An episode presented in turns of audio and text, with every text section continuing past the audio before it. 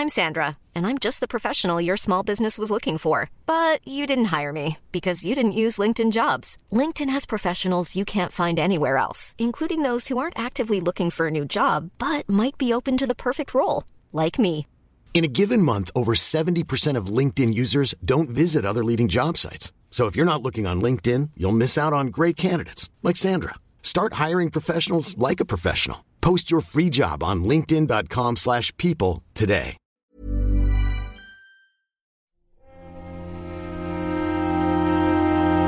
Esta semana estaba pensando un poco en cómo ha cambiado en un año mi consumo de videojuegos en lo que respecta al físico y el digital. Ya sabéis que la temporada pasada tuvimos un, especial en el que hablaba un poco de, de estas dos formas de consumir videojuegos y yo además me posicionaba un poco más claramente en favor al físico más que nada porque no veía todavía suficientes ventajas en el formato digital o al menos las que había por el momento no me parecían suficientes. A mí, como os comentaba, me daba un poco igual eso de tener que levantarme del sillón o del sofá para tener que cambiar el juego e ir a por la caja y meterlo en la consola y todas estas cosas, ¿no? Es una cuestión que me da un poco igual, sé que es más cómodo mm, directamente acceder casi de una aplicación a otra dentro de la consola, pero no me parecía suficientemente importante como para cambiar este hábito, ¿no?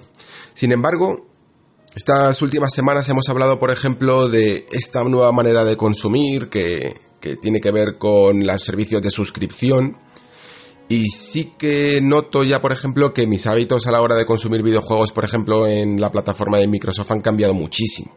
Es decir, yo, por ejemplo, si bien tengo mm, todos los Gears of War hasta Gears of War 4, pues Gears of War 5 ya no lo he comprado en formato físico. ¿Y por qué no lo he hecho? Pues porque directamente pude acceder a él eh, gratuitamente a través del Game Pass y además, como hemos comentado estas semanas, si tengo la edición digital de Gears of War 5, el día de mañana voy a poder jugar a este videojuego incluso a través de los servicios de streaming con el Project X Cloud eh, y probablemente además sea muy fácil reproducirlo en las siguientes generaciones, ¿no?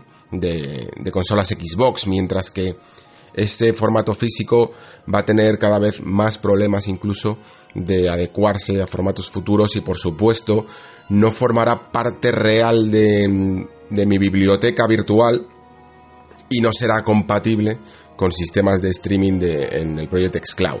Al final ya empiezo a ver ciertas eh, ciertas desventajas de comprar por lo menos en la plataforma de Microsoft. Ya, por ejemplo, en, en PlayStation no tengo ese problema, como no me preocupa tanto de momento, no veo tantas eh, sinergias a la hora de comprar un juego en digital como sí que lo veo en Microsoft, sigo comprando juegos en formato físico y, y sin ningún problema. Y por supuesto, en el momento en el que me tenga que gastar esos 60-70 euros de rigor en un juego de igual, sigo prefiriendo el formato físico porque parece que al menos tengo algo más por el mismo precio, ¿no?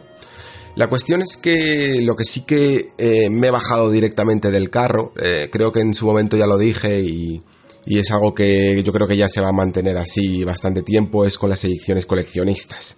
A lo mejor en algún momento, por ejemplo con la franquicia Dark Souls lo hago y tal, sí que sigo comprando pues no las ediciones más grandes que vienen con la estatua y con toda la parafernalia, pero sí que me gustan esas cajitas que son un poco más gordas, pero que siguen siendo apilables, ¿no? Y siguen siendo ordenadas. Eh, y que me gusta también tener expuestas. Pero en general no soy ya de coleccionar, de, de tener estas ediciones especiales, estas ediciones de coleccionismo. Y además, una de las cosas que he ganado en ello, sobre todo, es no tener que estar pendiente de, de, su lanzamiento, ¿no? Creo que en los últimos meses, sobre todo con determinadas marcas, había visto algún tipo de ediciones coleccionistas que ya realmente tenías que hacer un cierto trabajo para estar pendiente de ellas, para poder reservarlas, para saber cuándo salen e incluso si vienen de muy lejos tienes que pagar un extra también para gastos de envío que cada vez parecían incluso más desorbitados para los tiempos en los que vivimos, ¿no? Según eh, la tienda, como por ejemplo estas, estas tiendas tipo Limited Run Games, que tienen unas ediciones muy bonitas, pero yo sinceramente no quiero pagar a, día de hoy en 2019 15 euros o más por gastos gastos de envío, ¿no? La cuestión es que estaba viendo el otro día un, un programa que se llama en Netflix que se llama Patriota no deseado, no sé si lo conocéis, y hablaban de una marca que se llama una marca de, de ropa callejera, de streetwear, no sé si esa es la, la traducción adecuada, se llama Supreme, Supreme, no sé exactamente cómo, cómo se pronuncia. Y al parecer es una marca súper famosa, yo no, no la conocía mucho, creo que al parecer tiene, esto he estado mirando y tienen como dos tiendas en Barcelona, una en Madrid, otra en Formentera, creo. Y esta marca de, de moda callejera, parece súper, súper famosa porque es como muy limitada, ¿no? Creo que se forman gigantescas colas cada vez que van a, a sacar una camiseta nueva, una sudadera nueva. Y el truco que, que usan es algo que al parecer se llama drop o dropping y que básicamente funciona sacando estas ediciones increíblemente limitadas que luego incluso permiten que se revaloricen en mercados de especulación, ¿no? Esto llega incluso más allá de la ropa, porque al parecer venden cualquier cosa, o sea, te venden hasta unas tenazas con su marca. No sé si habéis visto el logo, Saprim tiene como un logo de letras blancas sobre una caja roja. Es como muy... se reconoce fácilmente, seguro que lo habéis visto por ahí. Pero es que incluso te llegan a vender hasta ladrillos. Al parecer te venden un ladrillo por 30 dólares sencillamente con el logo puesto en él y alcanza eh, precios absolutamente ridículos en, en, tiendas virtuales de segunda mano, ¿no? Como digo, es que funcionan así. Funcionan dándole un cierto valor a, lo limitado. Eh, gracias a estas reventas se genera aún más expectación cada vez que sacan un producto nuevo y juegan precisamente pues con algo que en videojuegos conocemos muy bien, ¿no? Que es el hype. Esa expectación, ¿no? Esa sensación de, tener algo, de tener algo que es exclusivo, de tener algo que es limitado, de tener algo a lo que no todo el mundo puede jugar. En el caso de nosotros como jugadores, pues tener una edición limitada o un juego clásico que han salido pocas unidades o que pocas quedan en el mercado, ¿no? Y creo que esto es algo que, como digo, mm, no ha inventado los videojuegos, pero que nosotros vivimos muy de cerca. Y creo que últimamente además eh, está pasando bastante. Y por eso quizá me he querido bajar del carro, porque me incomoda, en cierta manera, cuando pienso que algo que me gusta está favoreciendo o a lo mejor yo estoy cayendo en determinadas prácticas de marketing con la que no comparto en absoluto no quiero pensar que de alguna manera se mercadea con mi ilusión y con la, con la nostalgia que puedo tener a ciertos productos del pasado, ciertas experiencias y, que en el fondo ni siquiera a lo mejor ya sé yo ni yo mismo si las estoy comprando realmente porque las adoro o las estoy comprando esa versión específicamente porque es un objeto tan exclusivo que de alguna manera simboliza que tengo algo que los demás no puedan tener, ¿no? Creo que además eh, es toda una ilusión, como digo, una ilusión que si te sales de ella llegas incluso a ver que, que es completamente falsa. Y esto por matizar lo tenemos muy bien representado, por ejemplo, en lo que sucedió con la primera NES Mini, la, la NES original de 8 bits, cuando se hizo la versión Mini seguro que recordáis que fue un bombazo, ¿no? Se hablaba por todas partes, todo el mundo quería tener una de repente y eh, hubo un mercado de especulación que ponía la consola prácticamente al doble de su precio, la gente se volvía loca mirando por internet o acudiendo a tiendas físicas para intentar hacerse con una, precisamente porque ocurrió algo muy parecido a esto que os estaba comentando, ¿no? las unidades eran muy limitadas, Supongo que siempre habrá que dejar un margen de duda en el caso de Nintendo. Porque en el caso de la, de la ropa callejera que os comentaba, sí que está claro que es que es una práctica que se hace voluntariamente, es decir, se limita mucho la oferta para generar una alta demanda. En el caso de Nintendo yo puedo llegar incluso a sospechar que en algunos momentos utilizan esto, esta, esta fórmula del drop, para, para atraer más miradas de las que realmente atraerían si, si suplieran con una oferta mayor, pero por lo menos tenemos que darles el beneficio de la duda porque no lo sé. básicamente. No sé si es que lo hacen allí o es que de, o es que de verdad, en el caso de NES Mini, les pilló eh, de improviso, no sabían que realmente iba a haber tanta demanda y no tenían suficiente mercado. Pero la cuestión es la misma. La cuestión es que durante unos meses no se podía conseguir una NES Mini en ningún lado, había una rotura de stock y la gente se volvió loca, desembolsando cantidades que llegaban, como digo, pues a los 120, 130 euros por una de estas consolas.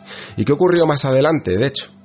Pues que cuando Nintendo lanzó otra remesa de consolas NES Mini, de manera que ya todo el mundo pudiera, todo el mundo que quisiera de verdad, pudiera tener una, es que prácticamente sobraban en los almacenes y en las tiendas que las tenían, ¿no?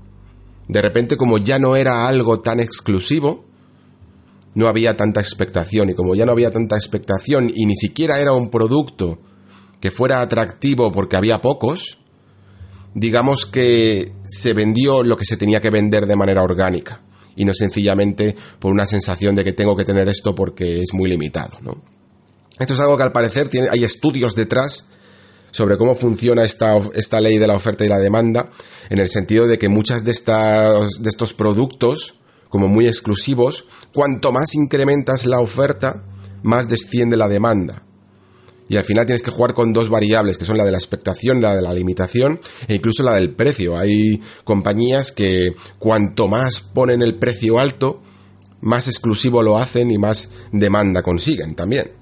Esto sucede con, estas dos variables, con el stock y con el precio. En Nintendo, de hecho, ha ocurrido lo mismo, o ocurrió lo mismo con los Amiibo, ¿no? Los que hayáis comprado algunos de estas figuritas, lo conoceréis, que, había momentos en los que nos, se volvían locos por intentar conseguir un amiibo en especial y luego salía una nueva remesa con, con ese amiibo tan codiciado en algunos momentos del año y prácticamente sobraban en las tiendas, ¿no? Y claro, a mí todo esto pues me hace reflexionar realmente por qué compramos estas cosas. ¿Cuál es la razón verdadera de que queramos tener tanto, tantas ediciones coleccionistas, tantas cajas, tantas figuras en nuestra estantería. Y supongo que tiene que ver en el fondo con nuestra propia identidad, ¿no? Con nuestra identidad más como jugadores. Yo, en mi caso, siempre os comento que tengo la sensación de que a lo mejor de pequeño pues no podía acceder a, tantas cosas, no, no tenía consolas, eh, solo tenía un ordenador. Y, tengo como una especie de carencia o de una necesidad casi de, de acumular cosas que en el pasado no podía comprar, ¿no? Pero sin embargo, como os digo, a lo largo de los años creo que me he ido eh, desvinculando de esta sensación de necesidad de, acaparar e intento reducir mi consumo a exactamente las cosas que sé que me hacen feliz y que me gusta coleccionar. Pues como os decía antes, me gusta por ejemplo la saga Dark Souls, me gusta tener todas sus ediciones. Me gusta la saga Persona, también tengo prácticamente todo. Eh, la saga Trails, la saga Metal Gear, son cosas que sí que me gustan. Pero sí que es cierto que a lo largo de los años alguna vez he visto por ahí, por mi estantería, alguna cosilla que me sobra un poco. Que realmente no me era tan necesaria. Y cuando las veo, pues en el fondo no dejan, ya no, son un recuerdo agradable, son más bien un recuerdo de que en algún momento yo también caí en comprar cosas que no necesitaba o sencillamente porque a lo mejor eran exclusivas o porque eran limitadas o porque eran atractivas en ese momento pero que realmente no me reportaban nada, ¿no? Así que sí, últimamente pues he tenido un poco más de cuidado con el formato físico. Cada vez intento conocerme mejor a mí mismo y saber exactamente qué me hace feliz y qué no. Y aquí incluso tendría que meter una variable y, espero no parecer o no, no, pecar de supremacismo moral porque no quiero meterme en, en, terrenos que no me llaman. Eh, aquí cada uno pues tiene que saber exactamente eh, lo que le afecta a él o, hasta qué punto se quiere implicar en estos temas, pero evidentemente tenemos que tener en cuenta que las cosas que estamos comprando muchas veces, eh, aparte del cartón, que ya, que ya de por sí es un poco irónico que paguemos ciertos precios por el cartón, pero muchas veces también ahora casi todo viene en plástico y el plástico eh, ya sabemos que, está siendo bastante perjudicial en todo lo que tiene que ver con el cambio climático, ¿no? Estamos de hecho, las cajas que tenemos en videojuegos al parecer son de un tipo de plástico número 5, según he estado leyendo, que es especialmente difícil de hacer desaparecer y, esto lleva ocurriendo en el fondo desde desde siempre que se ha vendido videojuegos. De hecho, no sé si os recordáis ese reportaje que creo que fue financiado por Microsoft, ahora no estoy seguro, y que nos reveló la verdad que había detrás de esos famosos cartuchos de té que había en el desierto. Se mandaron ahí una excavadora para, para empezar a cavar y rescatar algunos de las miles de unidades que había enterradas debajo de la arena, ¿no? Y aparte de que vimos algunas unidades que sí, o sea, aparte de, darnos cuenta de la verdad, de que había unidades enterradas, también nos dimos cuenta de otra verdad, que es que muchas de ellas estaban prácticamente impolutas, es decir, que esto parece que suena bien, ¿no? Que algo se haya conservado también debajo de la arena, pero no deja de ser consecuencia de que el plástico no se deteriora. Esto es algo que de hecho están tomando conciencia algunas compañías, por ejemplo, al parecer el último Football Manager 2020, la caja, la edición física que, que viene del videojuego, está hecho con un tipo de polietileno que es perfectamente reciclable, reciclable y que aunque tiene un costo un poco más alto, creo que un 20% más alto que, el plástico, pero a la larga merece la pena, ¿no? Así que yo por lo menos sí que últimamente estoy intentando concienciarme más de hasta qué punto compro cosas que ya os digo, no me voy a cortar en ningún momento cuando son cosas que de verdad me hagan feliz. Pero sí intento por lo menos no acumular cosas que no me despierten la ilusión que me despertaban antaño, ¿no? Eh, entiendo perfectamente a día de hoy ya que incluso aunque tenga espacio, que yo creo que puedo llegar incluso a tener espacio en mi casa, em, no voy a tener ni, ni a lo mejor preciso de ello tener los mejores videojuegos de la historia, no puedo crearme un museo en mi casa. Así que solo me puedo quedar con aquellos juegos que más resuenen conmigo. Y así, cuando miro hacia atrás a mi estantería, eh, solo quiero ver realmente ya juegos que tengan que ver mucho con cómo soy, con mi pasado y con el tipo de jugador que, que soy a día de hoy. Y también me alegra un poco haberme salido de esa rueda de aquellos que quieren venderme una cierta falsa nostalgia empaquetada, con prisas, además, rápido, no vaya a ser que te quedes sin tu unidad, que son limitadas. Bienvenido a El Nexo una serie de reflexiones sobre la actualidad del videojuego.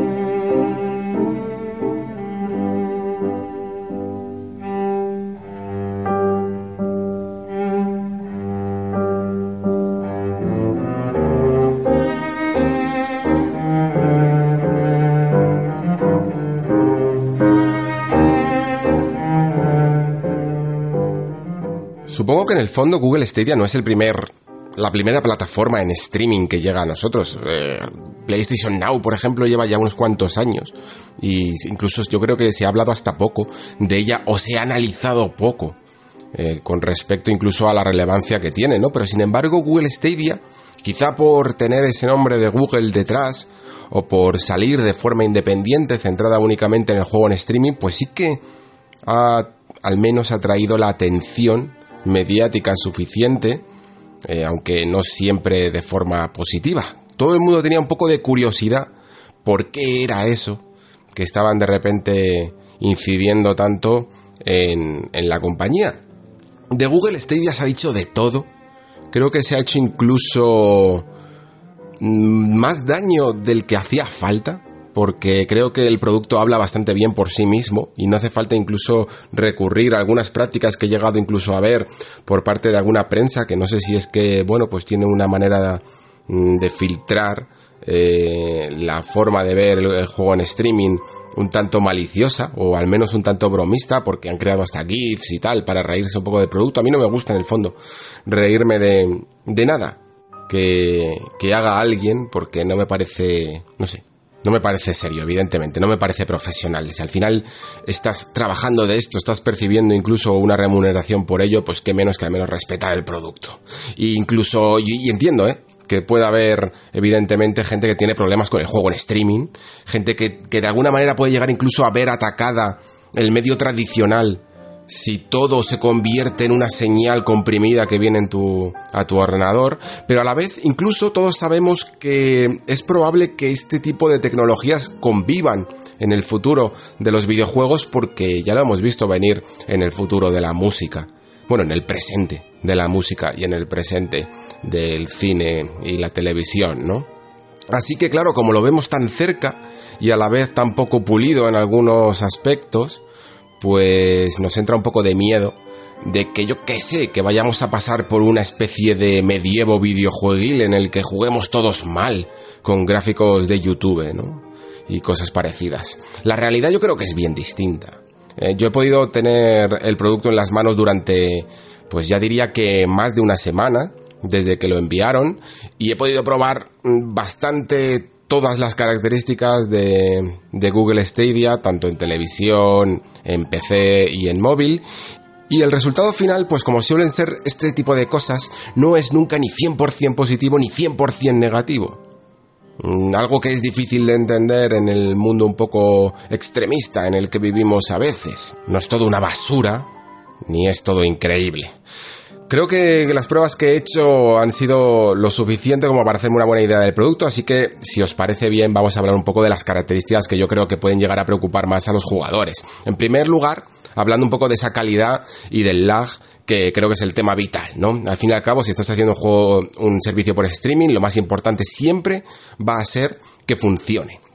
Y con Google Stadia, yo creo que sucede que no siempre tienes la misma eh, la misma experiencia en cuanto a calidad. En cuanto a calidad, he tenido veces en las que la cosa ha ido francamente bien, pero de, de pensar de que si a mí no me dijeran que esto es Stadia y directamente me pusieran eh, la pantalla delante, es probable que me hubieran engañado. Yo una de las conclusiones más fuertes que saco de toda mi experiencia con, con, este, con este servicio es esa, que si no comparas directamente con tu monitor, con tu juego de PC o con tu juego de consola, la experiencia es bastante buena, es aceptable, más que aceptable, diría, pero si en un momento dado pasas de mirar la imagen que te está dando este servicio por streaming a tu monitor o a tu televisión con la consola, ahí es cuando te das cuenta de que el diablo está en los detalles, ¿no? De que falta cierta nitidez en los bordes, de que hay una señal comprimida detrás y luego también, evidentemente, depende un poco más de los servidores, incluso más de los servidores que de la conexión, porque para conseguir ese ansiado 4K, la mejor señal que puede dar Stadia, se requieren unos 35 megabytes de, de señal, ¿no? Y eso yo creo que cualquier persona la puede tener a día de hoy de una manera bastante sencilla. Bueno, evidentemente depende de cada caso personal, pero todos en casa ya tenemos unas conexiones de fibra que son bastante buenas y ya no solo por el cable, sino incluso por wifi, con lo cual incluso por wifi puedes llegar a tener una señal a la máxima calidad sin ningún tipo de problemas. Pero es que la, es, los problemas realmente no vienen de tu señal, como digo. Creo que vienen muchas veces de sus propios servidores, que no sé si es por la lejanía o no sé si es porque directamente no han superado las pruebas de estrés que deberían de haberlo hecho y eso que estábamos en terrenos eh, de early adopters y de, y de pruebas de periodistas, con lo cual digamos que esos servidores no es que estén muy estresados y muchas veces se notaba un cierto bajón a la hora de mostrar una imagen limpia. Cuando tienes el juego en una zona un poco tranquila, si es un juego en el fondo tranquilo, no hay mucho problema. Y con juego tranquilo incluso me puedo llegar a referir a una experiencia como, por ejemplo, Mortal Kombat 11, que era uno de los juegos que venía de lanzamiento. Pero cuando la imagen eh, tiene mucho movimiento y sobre todo tiene muchas zonas oscuras, es cuando pasamos a terrenos pantanosos. Yo una de las peores experiencias que he podido llegar a tener es en la zona esta del principio de Red Dead Redemption, en la que hay una ventisca prácticamente eterna, ¿no? Eh, por la noche hay poca luz, y en esos degradados de iluminación nocturna, y en esa ventisca que casi va de lateral, ¿no? Y que está todo el rato mm, haciendo que la imagen, ya sabéis cómo funcionan los términos de compresión. Si el fotograma siguiente al que tiene que mostrar es muy parecido, evidentemente será más fácil eh, el códec de compresión, mientras que si hay mucha diferencia de información, puede llegar a dar esos píxeles y esos artefactos de compresión que todos conocemos, ¿no? Entonces, por eso, imágenes muy rápidas, de juegos muy rápidos, o estas ventiscas que digo, o incluso en las zonas de degradados de oscuros, los juegos pueden llegar a tener más muchos más problemas que en una zona perfectamente iluminada, un juego mucho más tranquilo, ese tipo de cosas. Yo quizá al juego que más le he dado, porque por términos de análisis que tengo que hacer para la revista, ha sido Guild, eh, esta obra de Tequila Wars, eh, que ya he terminado, y la experiencia con él, por ejemplo, ha sido eh, un poco a medio camino, ¿no? Tirando siempre para bien, porque nunca he tenido ningún problema con la calidad del juego, pero sí que había esos momentos en los que te dabas cuenta de que iba, de que la calidad de imagen, la nitidez, era mucho mayor que normalmente cuando estabas jugando, ¿no? Cuando estabas a lo mejor en zonas con un poco más de movimiento, notabas como que había pasado al segundo estado de calidad el videojuego. ¿Sabéis eso que ocurre, por ejemplo, en Netflix? Que de repente estás viendo, pues estás a mitad de una película y por alguna razón hay un pico de, descenso en, la banda ancha, quizá de tu casa o quizá de los servidores de propio Netflix, y la película se ve un, un segundo borrosa o vamos, o 10 segundos borrosa hasta que vuelve a recuperar el buffering. Pues digamos que es eso, ¿no? hay como varios niveles de calidad. Está el, máximo, en el que prácticamente no notaríamos ninguna diferencia, pero luego el, el juego normalmente los servidores te suelen dar uno un poquito por debajo, en el que notas esa imagen un poquito más borrosa y esos bordes menos nítidos, como digo. Sin embargo, en, términos de lag, que es una de las cosas que más he visto como críticas al respecto, creo que, que se ha desinformado un poco, la verdad. El lag eh, ya no solo con el mando de Stadia, es bastante bueno. Mm, yo no he tenido, como digo, me he pasado Guild, eh, que son como 8 o 10 horas de juego, y no he tenido ningún problema, ningún tipo de problema.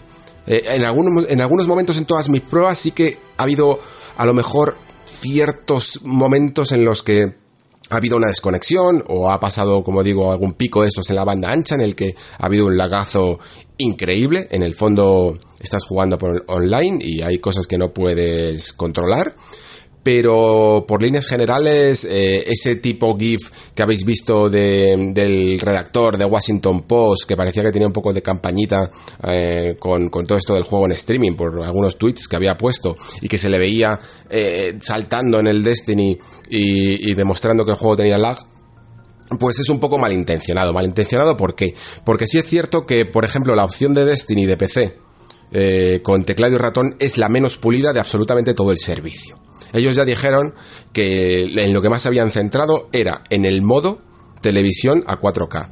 Y lo segundo que más se habían centrado era en el modo móvil. Y lo tercero, en lo que más se habían. Y lo tercero, evidentemente, el restante, ya que solo queda, era la experiencia en ordenadores, en Chrome, con, incluso con un teclado y ratón. Jugar a, a Destiny 2 con un teclado y ratón en ordenador es prácticamente imposible, sí que hay muchísimos retrasos, pero esos retrasos no vienen por la experiencia del ordenador, vienen por la experiencia del teclado y ratón. Si tú conectas, y no, tiene, no hace falta que sea el mando de Stadia, tú conectas tu mando de Xbox 360, por ejemplo, tu mando de Xbox One, al ordenador, no tienes ningún problema, te lo garantizo. Pero ninguno. Entonces, coger, por eso digo que coger ese ejemplo en concreto en el que ya está confirmado que no es la mejor experiencia, me parece un... y, intentar hacer eh, un análisis en base a eso, o, decir, como decía en el tweet, que, que este es mi resumen de la review en un GIF, pues me parece un tanto malintencionado. Siempre hay que buscar un poco más allá de estas opiniones maniqueas. Y como digo, el lag me parece incluso el menor de los problemas de Stadia, porque los tiene. Es que además Stadia tiene un montón de problemas. Muchos que vamos a comentar ahora. Pero es que es probable que el lag sea prácticamente el que menos suponga ningún tipo de problemas. Los problemas vienen cuando has sacado un servicio que está a medio cocer, evidentemente.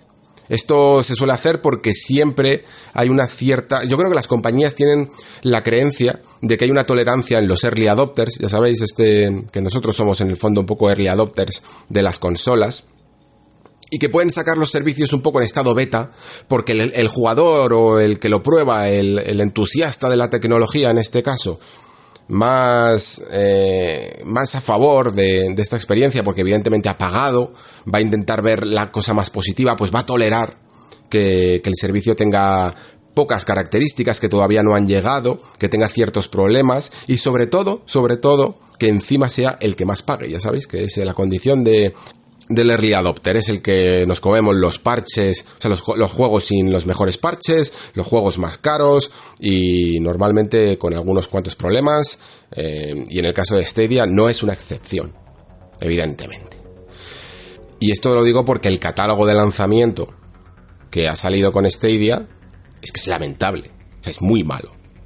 Muy malo no por la calidad de los juegos, que no es que no está mal, sino porque te deja, te denota ya directamente a qué público quieren ir. Y aquí es cuando no entiendo exactamente a Google, la verdad. Porque en teoría Google lo que ha estado haciendo estos últimos meses de promoción y a la gente a la que ha mandado eh, su producto para que lo analice, para que lo pruebe y para que hable de él, es al jugador entusiasta, al jugador tradicional. Como si apelara a que ese jugador encontrara en Google Stadia una vía alternativa para jugar a sus juegos. Y yo creo que hay mucha gente que está interesado en esto. Porque tú puedes tener tu ordenador para jugar o tu consola para jugar, pero el día de mañana a lo mejor te apetece jugar en el metro con una conexión 5G ilimitada o 4G ilimitada. Yo creo que ya iría bastante bien. Ya hay muchos planes de tarifa ilimitados. O te vas al pueblo y lo único que te tienes que llevar es un mando y un Chromecast está bastante bien, la verdad. Y, creo que hay mucha gente que está interesada, genuinamente, en una alternativa para jugar a ciertos juegos que no implique llevarse todo el mamotreto de la consola o tener que llevarse su ordenador, ¿no? Que podría ser más cómodo. Y eso está bien, pero a la vez creo que Google manda información contradictoria. Porque el catálogo de juegos que ha puesto en su store inicial es para un jugador que apenas pasa por la industria, que no le importa realmente las novedades y que puede jugar hoy o mañana al Assassin's Creed de turno, al Mortal Kombat de turno o al juego que sea y como solo va a comprar uno, pues no le importa pagarlo a precio completo. Pero nosotros sabemos perfectamente que no se puede tolerar que un juego que ha salido hace un año o así, por ejemplo, pues tenga un precio mm, casi a veces más por encima que el precio de lanzamiento original. Es que no cabe en ninguna cabeza. Y más aún, no esperarán que el jugador tradicional se vea atraído por este catálogo de juegos sin ningún tipo de novedad de juego de lanzamiento, ¿no? Eh, más allá a lo mejor de, ese exclusivo de Tequila Works que, es Guild, ¿no? Que es el único juego, digamos, que solo puedes jugar en el servicio de Stadia. Quizá la cosa hubiera cambiado un poco si el catálogo de lanzamiento se hubiera compuesto con juegos como, por ejemplo, yo que sé, Star Wars Jedi Fallen Order, o el último Call of Duty Modern Warfare, o los últimos juegos que hemos traído aquí al, al programa, ¿no? Yo que sé, un The Outer Worlds, eh, un Need for Speed, incluso.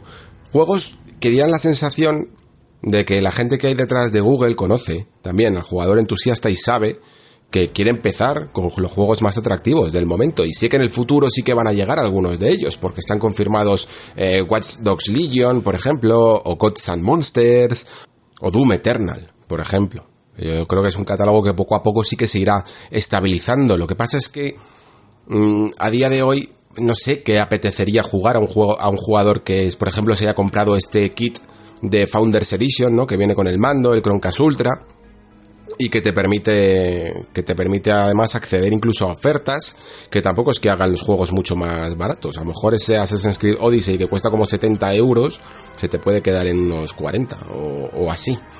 Creo que al final, de hecho, me parece casi una de las mejores herramientas para, para jugar a Destiny 2 Sinceramente, ¿por qué? Pues porque Destiny 2 es un juego que se acopla muy bien al catálogo de Stadia precisamente porque es el único que permite esa función de cross-save. Tú tienes en el fondo tu guardián en la nube y puedes jugar en el PC en esta versión que se sacó para Steam hace, hace unos meses, ¿no? Y sin embargo te vas a cualquier lado y te lo puedes llevar, porque lo tienes en Stadia. Al ser tan compatible, pues es muchísimo más atractivo, ¿no? Y eso es precisamente, por ejemplo, la idea que tuvo, o que está teniendo más bien, el servicio, otro servicio de streaming, el de Nvidia, no sé si lo conocéis, se llama GeForce Now. Yo he tenido la oportunidad, joder, tuve mucha suerte, la verdad, porque simplemente me apunté a una de estas betas, ya sabéis, que simplemente das tu correo electrónico, no es que me hayan dado ningún código por prensa ni nada de eso, pero la cuestión es que me apunté, me aceptaron y llevo como un año y medio pudiendo acceder a este servicio, que yo creo que además no es no debe ser difícil acceder a él para probarlo porque porque lleva casi más de un año, como digo, en modo beta y te permite no solo jugar a través de tu ordenador, sino a través también de, del teléfono móvil a todos, yo diría que todos. Lo que pasa es que es un poco extraño porque está en beta y es difícil acceder o es difícil verlo, pero yo diría que casi todos los juegos que tienes en tu biblioteca de Steam, por lo menos los más importantes. Es una locura, de verdad. Y notas la sensación de estar ante algo muy atractivo. Por ejemplo, aquí. Porque te das cuenta del poder que podría tener este servicio si solo tienes que pagar por él incluso. Si no tienes que pagar, si, si, eh, la ecuación de los juegos directamente ya estuviera solucionada, ¿no? No tuvieras que pensar en, que estás accediendo a una tienda, en que tienes que comprarlo, en que tienes que esperarte ofertas, en que tienes que recomprar este juego que en el fondo ya tienes, que es una de las peores sensaciones que puede llegar a tener un jugador, ¿no? No, todo tu catálogo de Steam directamente pasa a poder reproducirse en una televisión o en un teléfono móvil, ¿no? Es algo, es lo mismo a lo que está apelando Project X Cloud con Microsoft, ¿no? A que tú tengas toda tu librería de juegos eh, comprados digitalmente en Xbox y por supuesto toda la librería que tienes en el Xbox Game Pass y por añadidura como un servicio casi extra puedes conseguir jugar esos juegos en algún momento aunque sean en peores condiciones. Sí pero puedes jugar donde quieras puedes jugar en tu móvil puedes jugar en otra tele sin tener que llevarte la consola Puedes jugar en el metro, puedes jugar en el autobús de camino al trabajo, puedes jugar en un viaje, siempre y cuando tengas internet. Y de esta manera, sin pensar en esa ecuación de los videojuegos que te los tienes que comprar, sencillamente como una extensión de tu catálogo, ¿sabéis qué ocurre? Que esa calidad de imagen que, os decía antes, que, que, a lo mejor no es la mejor de todas, no es la, la más nítida, pero que más o menos hace el apaño, de repente te importa un poco menos te importa un poco menos que se vea algo borrosín, porque leñe, es que lo que estás recibiendo es prácticamente un servicio extra que tiene tu suscripción, ¿no? Tú estás pagando por el pass y directamente, aparte, tienes este servicio de Xcloud. Entonces, así funciona. Incluso en el caso de GeForce Now, para aquellos jugadores que tengan un, vamos, un catálogo súper extenso de juegos en Steam, yo creo que es también muy atractivo. Incluso aunque tengan que pagar realmente 10 euros al mes, por ejemplo, solo por el servicio de streaming, que no consigan nada más que eso, me parece atractivo también. Porque al final estás teniendo una biblioteca gigante de Steam móvil. Yo he estado probando por curiosidad a ver cómo iba, porque la verdad es que la versión de móvil no la había probado eh, con esto de Stadia y tal. Eh, la estuve probando la de GeForce Now y estuve jugando al con mando al, al Doom y al Nio. Doom y Nio, ¿eh? Juegos que realmente requieren una latencia muy precisa para que funcionen bien. Y oye, iban, iban ya sin problemas casi apenas. Evidentemente es un servicio un poco engorroso porque tienes que ir metiendo tu clave cada vez que entras en el juego. Realmente lo que está haciendo es proyectar, hacer una especie de mirroring de, tu menú de Steam y, y, es un poco, como digo, farragoso todo. Pero una vez que estás en el juego ya casi lo tiene. Y claro, cuando todos estos servicios alrededor orbitando alrededor de este gigante que es Google, pues uno se pregunta lícitamente por qué no están haciendo más trabajo para destacar. Porque se les va a comer la competencia. Y yo lo siento mucho, yo sé que este, estos servicios de suscripción y de no comprar ya juegos y tal todavía están un poco en entredicho. Todavía, como decía en el programa anterior, no sabemos exactamente qué va a pasar, no sabemos si es el futuro, no sabemos si puede llegar incluso a perjudicar al juego tradicional, ¿no? Estas cosas están un poco todavía en el aire. Habrá que ver si se demuestra lo uno o lo otro. Pero por el momento yo creo que no puedes sacar un servicio como Stadia con una tienda. Tienes que hacerlo con un servicio de suscripción. Y si lo quieres hacer realmente como una tienda, creo que la propia Epic Store ha demostrado que la única manera de hacerse hueco en un campo tan competitivo como es el de los videojuegos y, el de las tiendas de los videojuegos es a golpe de talonario y de regalar. De, crear contenido exclusivo y de regalar juegos. Es verdad que Stadia regala un juego al mes, va a regalar un juego al mes. Eh, esta vez ha salido con Destiny 2 de Collection, que vale, eh, incluye todas las expansiones, que algunas son de pago, ¿no? Y luego este Samurai Showdown, pero no sé si es a lo mejor la oferta más atractiva de lanzamiento, un juego que en el fondo puedes acceder casi de forma gratuita y un juego de lucha. No sé si es lo más atractivo. Quizá a lo mejor pues tenían que haber empezado un poco más fuerte, pues regalando por ejemplo ese guild de, lanzamiento, que es su exclusivo, ¿no? Y a lo mejor un juego más de, aventuras, pues como pueda ser Shadow of the Tomb Raider o Assassin's Creed Odyssey, por ejemplo. A lo mejor podría haber sido un poco más atractivo. Y solo un juego al mes, me parece que te van a faltar meses, ¿eh? Que la gente se puede llegar a olvidar de ti muy pronto. Sobre todo además porque, como decía antes, es que su progreso va muy lento. Por ejemplo, esto que comentaba antes de los móviles, que Stadia también lo tiene, y además es que funciona muy bien porque al tenerlo en una pantalla pequeña de móvil, mm, esos artefactos de compresión de los que hablábamos antes se notan muchísimo menos hasta el punto de que prácticamente son imperceptibles, ¿no? Pero ¿qué ocurre? Que solo puedes jugar en móvil, de momento al menos, yo hay gente que dice que está confirmado, yo he estado buscando información y tampoco he encontrado nada completamente oficial, pero de momento la cuestión que nos deja el día de lanzamiento es que solo puedes jugar en la versión de móvil si tienes un Google Pixel. La peor decisión de todas. La peor decisión. Porque ¿cuánta gente en el fondo va a tener un Google Pixel preparado para ello? De nuevo, el entusiasta de Google. Que parece que es el único al que apela. Encima esta manera de jugar no está del todo todavía pulida porque incluso con el propio mando de Stadia que se conecta por Wi-Fi, que es que eso es otra de las cosas que no entiendo, si se conecta por Wi-Fi, ¿por qué requiere de que esté conectado mediante un cable al móvil para poder jugar? Eh, más adelante han dicho que sí, que evidentemente se va a poder jugar de manera inalámbrica, pero por el momento no se puede. Y la verdad es que no apetece tener un cable por ahí colgando en el llama motreto, que parece esto un poco la evolución de, de ese Frankenstein que era la Mega Drive cuando le metías el CD y la 32X y todo, ¿no? Porque tienes ahí el mando, el clip sujetando el teléfono y el teléfono encima y el cable colgando.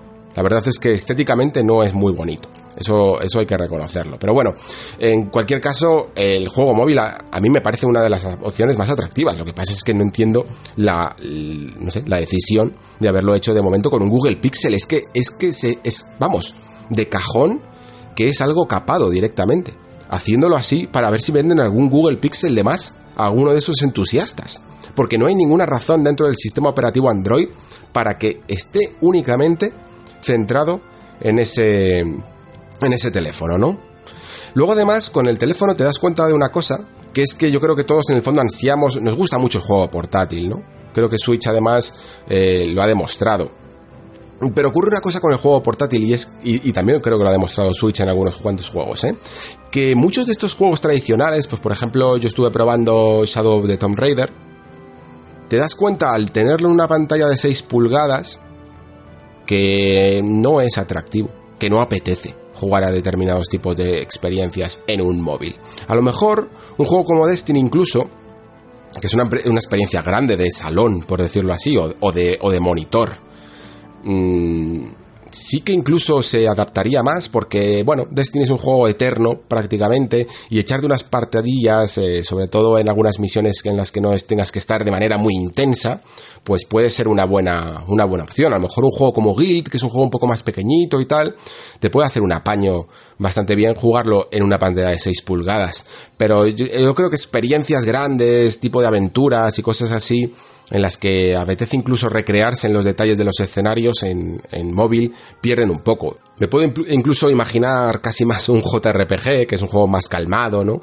En, en una de estas pantallas móviles, jugando ahí en el móvil, que, que una gran experiencia AAA, por decirlo así. Entonces, para recapitular, eh, Google Stadia yo creo que cumple con las cosas más cruciales, ¿no? Que es que, digamos, que se vea medianamente bien, tirando a bastante bien, como digo, y que funcione el tiempo de respuesta. Creo que todo lo demás está todavía demasiado verde o han tomado decisiones demasiado mm, controvertidas o poco acertadas para mi gusto en todo lo que tiene que ver con este servicio de teléfono móvil y sobre todo con los juegos de lanzamiento que yo creo que todavía no tienen claro el concepto. Y mira que se lo habían dicho ya desde Vamos, desde la primera vez que salió a Phil Harrison ahí en, una conferencia, ¿no? Las primeras preguntas eran como en plan, pero ¿cómo te atreves a salir con una tienda eh, a, precios completos con juegos como Assassin's Creed Odyssey que es del año pasado y cosas así? Y decían, bueno, pues es que esto es lo mismo que comprarse una consola, que te tienes que comprar los juegos, respondía Phil Harrison. Pero claro, es que si esto es lo mismo que comprarse una consola, pues te compras una consola, ¿no? Esto en el fondo tiene que ser un servicio alternativo y un servicio además que tú mismo debes de ser consciente que todavía no está pulido del todo, que todavía no consigues la máxima calidad, la máxima experiencia, ¿no? Ni siquiera tienes el máximo catálogo y que además tienes a un montón de competidores por detrás que prácticamente están regalando esto como sencillamente un añadido a toda su experiencia y a todo su ecosistema. Tienes que dar un valor añadido tú, entonces también. En definitiva, creo que Google Stadia ha sido... ha pecado de ambición. Ha creído entender que había un mercado para algo así, que además es un, un mercado que, que es difícil de analizar porque no se prodiga por las redes sociales, porque es un jugador un poco más ocasional. Evidentemente, si tú estás vendiendo como pancarta jugar sin necesidad de tener una consola, estás apelando a esa persona que no tiene una consola o un ordenador para jugar. Y esa persona no se entera tanto de las cosas que hay alrededor de la tecnología, ¿no? No está tan puesto. Y sí, quizá para esas personas, en el fondo también el catálogo de novedades le da un poco igual, pero sí, claro, si tienen que empezar desembolsando 130 euros por un Chromecast, por un mando nuevo, y 60 euros por cada juego que se compren, y encima 10 eh, euros al mes para acceder al servicio de Stadia Pro, que es este que te da el 4K, el 5.1 y el HDR y el juego al mes, pues ya se está poniendo en unos 250 euros. Y por 250 euros casi que te puedes comprar una consola. Te puedes comprar una Switch o creo que puedes incluso conseguir una PlayStation 4 o una Xbox One de segunda mano, ¿no? O algo parecido. Y luego ya pues empezar a jugar y sin problemas. No me extrañaría, por tanto, que viéramos más novedades a lo largo del 2020 sobre Stadia, que a medida que se vayan acumulando los meses, eh, una de las primeras noticias que parece que tenemos es que no se han terminado de cumplir con las expectativas de reserva de este kit Founders Edition, este que viene con el mando. Y es probable que veamos cambios, es probable que, que Google si ve que no se adapta el mercado, se tenga que adaptar ellos al mercado, ¿no? Y pasen a lo mejor por unos servicios de suscripción o por regalar más juegos al mes o yo que sé cuál sería la, la estrategia. Pero lo que queda claro es que Google ahora mismo no entiende por lo menos al jugador de videojuegos. El jugador de videojuegos a día de hoy, para entrar de nuevas, hay que agasajarlo. Eso, eso está clarísimo. De hecho, para los años que lleva, por ejemplo, Microsoft, y que ha tenido que pelear cada, cada yarda que ha conseguido, una de las últimas cosas que se ha dado cuenta es que tú no puedes imponer tu visión de directamente limitando tu producto, ¿no? Sino que tienes que incluso agasajar al jugador y convencerlo de que tiene sus ventajas, por ejemplo. ¿Qué ocurrió con esto de, que al principio de la generación con Xbox One? De decirte que prácticamente querían limitar el mercado físico y que todos tus juegos fueran completamente digitales. Pues que la gente evidentemente reaccionó. Sin embargo, a través de servicio como Game Pass, creo que poquísima gente a día de hoy en en Xbox compra sus juegos físicos porque incluso sabe que el día de mañana, si los quiere llevar a Xbox, a la siguiente Xbox, la que sea, probablemente tenga muchas más ventajas si lo tiene digital. A lo mejor la consola sí, sigue admitiendo los juegos físicos, por ejemplo, pero es muy probable que si tu juego es digital, por ejemplo, eh, sí que puedas acceder a jugarlo en streaming en este Project X Cloud, mientras que si es una copia física no puedas. Y de esta manera Microsoft, por ejemplo, pues ha conseguido que prácticamente el mercado sea al final digital como ellos querían, pero teniendo al jugador de su lado, ¿no? Y Stadia yo creo que tiene que poner al jugador de su lado. Si de verdad quiere que en este servicio entren jugadores tradicionales, los tiene que poner de su lado. Y para ello va a tener que invertir. No ir a sacar dinero desde el primer día, que es yo creo lo que, lo, que han intentado hacer, ¿no? Eh, empezar a vender suscripciones, empezar a vender kits de Founders Edition y empezar a ganar dinero desde el día 1, más allá de la inversión inicial con los servidores. Creo que tienen que empezar a, pensar en que a lo mejor hay incluso que, perder dinero eh, sacando la chequera y comprando juegos en exclusiva y regalando juegos los primeros meses si quieren atraer a gente a este servicio. Pero tal cual están ahora, pues por mucho que tengan calidad de imagen y tiempo de respuesta, pueden seguir convirtiéndose en un segundo on-live. Y sería una pena en el fondo porque el servicio de juegos por streaming yo creo que está para quedarse. Creo de verdad que va a ser una alternativa viable para jugar a videojuegos y cuanta más oferta tengamos el día de mañana, mucho mejor. thank you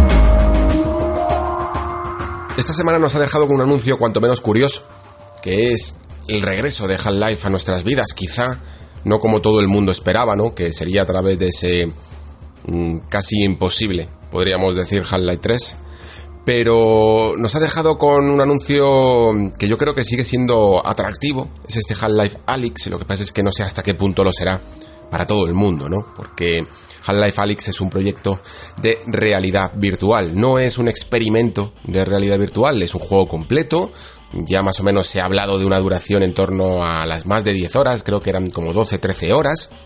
Y por lo que hemos podido ver incluso en ese tráiler de apenas un minuto y unas cuantas imágenes que nos ha dejado la presentación, pues parece un juego mm, con mecánicas bastante trabajadas, ¿no? Eh, con puzzles, exploración, un poco de acción también y todo ambientado en ese fantástico mundo de Half-Life.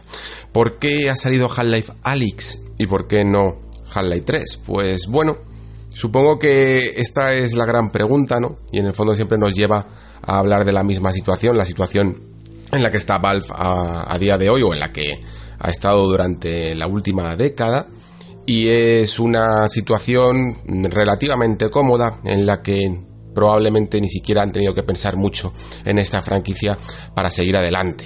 Digamos que las mieles del éxito, económico sobre todo, le estaban viniendo por otros lados, tanto de su plataforma Steam, evidentemente, pero también con esos otros juegos que incluso yo creo que para otro tipo de público pueden llegar a ser hasta más modernos, ¿no?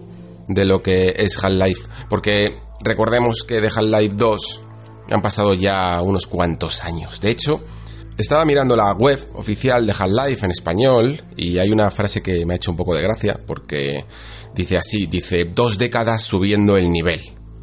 Y claro, te das cuenta de que es verdad que Half-Life lleva entre nosotros dos décadas. Lo que pasa es que mientras que en la primera de esas dos décadas sí que mm, mostró y cumplió con un montón de experiencias que a día de hoy seguimos recordando, en la última década realmente no ha habido ningún juego basado en el, universo de Half-Life. Bueno, evidentemente quitan, dejando aparte un poco Portal, ¿no? Haciendo esa trampa. Pero con el nombre de Half-Life no ha habido ninguna experiencia porque Half-Life 1 salió en 1997, Half-Life 2 en 2004 y el último de los episodios, Half-Life 2, episodio 2, llegó allá por 2007, si no me equivoco. Eso significa que durante la segunda década de esas dos que estaba subiendo el nivel, pues es que realmente no hemos tenido juegos. La franquicia ha estado completamente detenida. A ver, eh, este, entiendo que esta frase que os he hablado de dos décadas subiendo el nivel es una traducción del inglés, que, que ese subiendo el nivel en el fondo se traduciría por Rising the Bar, haciendo un poco una, un juego de palabras con la barra, con la palanca de, de Half-Life, ¿no? Pero no deja de ser curioso pensar que la franquicia ha estado detenida durante la friolera de 12 años, que se dice pronto. Ahora en 2020, por fin, tendremos este Half-Life Alyx que no es quizá lo que muchos están esperando, ese esperanciado, diría más bien, eh, Half-Life 3. ¿Y esto por qué sucede? Yo creo que antes incluso de hablar de Alex me gustaría hablar un poco de Half-Life 3. ¿Por qué está sucediendo esto? ¿Por qué Valve no quiere sacar su ansiada tercera entrega? Y yo creo que es por una cuestión... La verdad es que llevo dando vueltas a esto y, y he cambiado un poco de opinión, incluso a lo largo de la semana, veréis. Al principio pensaba que realmente Half-Life 3 era un proyecto que de tan de tantas expectativas que fue cobrando a lo largo de los años, generando ese misticismo de cuándo saldrá, llega un punto en todo videojuego, ¿no? Que se vuelven en contra de uno mismo.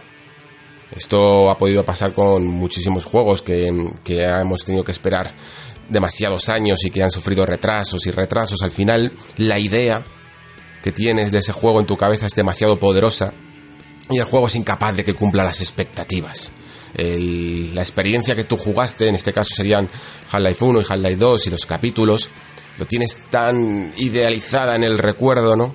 Que cualquier producto que salga nuevo va a ser incapaz de, de producirte ya unos efectos casi nostálgicos, ¿no?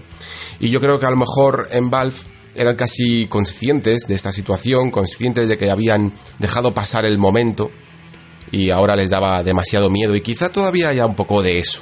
Pero luego también estuve reflexionando un poco sobre qué significa Half-Life, ¿no? Y Half-Life creo que no es solo un juego de ciencia ficción, ¿no? No es solo una aventura eh, con esos toques de misterio y ese world building tan atractivo como es.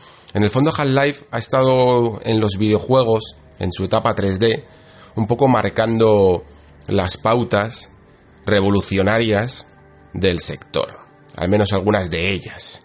Cuando llegó el primer Half-Life, realmente fue uno de los primeros shooters en tres dimensiones que pudimos disfrutar, pues allá por el 97, pero sobre todo su característica principal es que no era un shooter corriente de esos herederos del Quake, ¿no? De Quake 2. Sigo diciendo mm, del 97 cuando Half-Life es del 98, ya me vais a perdonar. Pero la cuestión es que sí que fue uno de los primeros juegos, o yo diría casi que el primer juego que mezcló esa acción de disparos en primera persona con una narrativa. Yo creo que lo que todo el mundo recuerda a Half-Life, por lo que se hizo tan poderoso ese recuerdo, es por, evidentemente, la ambientación, una ambientación insuperable y pocas veces vista para la época, acompañada con una narrativa, con una manera de, de seguir una historia y no solo niveles interconectados que nos proponían desafíos de acción, ¿no?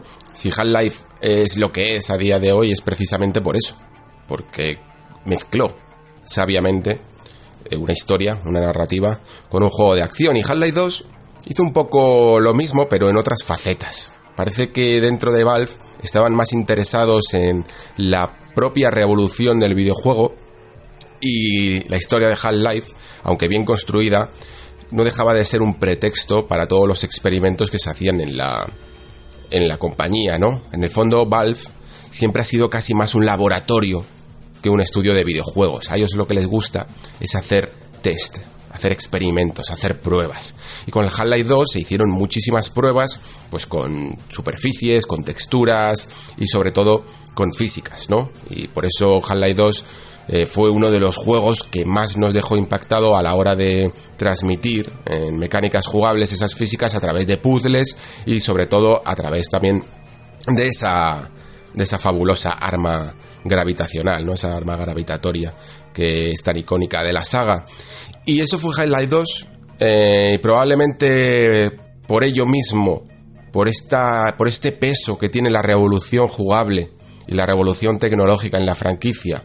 A Half-Life 2, eh, episodio 1 y episodio 2 se les trató de esta manera, como episodios, y no como una entrega total, probablemente por porque realmente no estaban innovando tanto como lo habían hecho los antecesores, incluso si aunamos, por decirlo así, el, el universo de Portal con el de Half-Life, el universo de Portal también tenía sus, sus revoluciones, ¿no? Sobre todo el primero con, con ese sistema de portales y bueno, el segundo quizá podía llegar más continuista, pero la idea de Portal 1 era tan pequeña, no tan diminuta, que había muchas formas de expandirla. La cuestión es que el universo de Valve tanto con Half-Life como con Portal, siempre ha sido buscar la revolución tecnológica. Y yo creo que ese peso ha sido siempre demasiado fuerte por encima de las cabezas de los desarrolladores y de Gabe Newell en particular, como que Half-Life, esa niña bonita que tiene en la compañía, era siempre sinónimo de innovación. Y lamentablemente en la industria del videojuego, aunque ha habido ciertas innovaciones a lo largo de los últimos años o de la última década, esa última década en la que no hemos tenido Half-Life, quizá ninguna de esas innovaciones haya sido realmente tan absolutamente revolucionaria como para que simbolice, se pueda simbolizar en una nueva entrega de Half-Life. Sí, por supuesto que hemos tenido mm, mejores gráficos, mejores superficies, mejor inteligencia artificial, mejores animaciones, lo que queráis, pero no nada de ello ha supuesto realmente un hito y lo cual pues nos hace pensar bastante sobre hasta qué punto hemos estado incluso repitiendo eh, ciertas experiencias a lo largo de los años, ¿no? Eh, ¿Qué se siente innovador realmente a través de la tecnología? Que es uno de los temas además que estamos hablando últimamente en el Nexo. Pues cada vez menos, ¿no? Cada vez esa innovación no tiene que venir dada de la parte tecnológica, como quizá de la parte más creativa, narrativa o sistémica, ¿no? Pero Valve yo creo que siempre se ha considerado una industria muy tecnológica, más tecnológica incluso que artística, por decirlo así, o creativa, como lo queráis llamar. Y creo que por eso cuando llegó esta moda de la realidad virtual, mm, vio quizá la ventana para poder seguir expandiendo la franquicia. Y probablemente por el miedo, ¿no? A no saber exactamente hasta qué punto iba a evolucionar esta realidad virtual, pues decidieron que en vez de el Half-Life 3 llegara con la revolución jugable o la revolución tecnológica que supone la realidad virtual, le dieran una, una precuela, ¿no? Basada en este personaje de, Alex Vance para experimentar en ese laboratorio de ideas tecnológicas con la realidad virtual. Y eso se ha convertido Half-Life Alyx. Quizá para Half-Life 3 necesitamos todavía un paso más allá incluso de la VR. La cuestión con la VR es que sabemos todos ya que ha tenido sus picos de relevancia a lo largo de los años. Por un lado, hemos tenido ese momento mágico antes incluso de que llegara, en el que, y yo me incluyo casi entre ellos, muchos pensábamos que podía llegar a ser no un sustituto, pero sí una alternativa muy viable, ¿no? Al videojuego tradicional, porque, vamos, las primeras pruebas que podíamos mostrar es que dejaban verdaderamente impactados. Yo creo que cualquiera de vosotros que haya probado uno de estos cascos sabe que al menos la primera vez el impacto que supone es superlativo. Yo recuerdo perfectamente mi primera experiencia, que fue con este juego llamado If Valkyrie, en el que ya sencillamente salir de la nave nodriza, ¿no? Con tu caza, por ese tubo de lanzamiento, pues ya me pareció impresionante, ¿no? Y poderse mover en esta cabina eh, por todo el espacio persiguiendo otros cazas, pues eh, era verdaderamente alucinante. Ahora quizá es una incluso de las experiencias más normales, ¿no? que puedes tener en VR.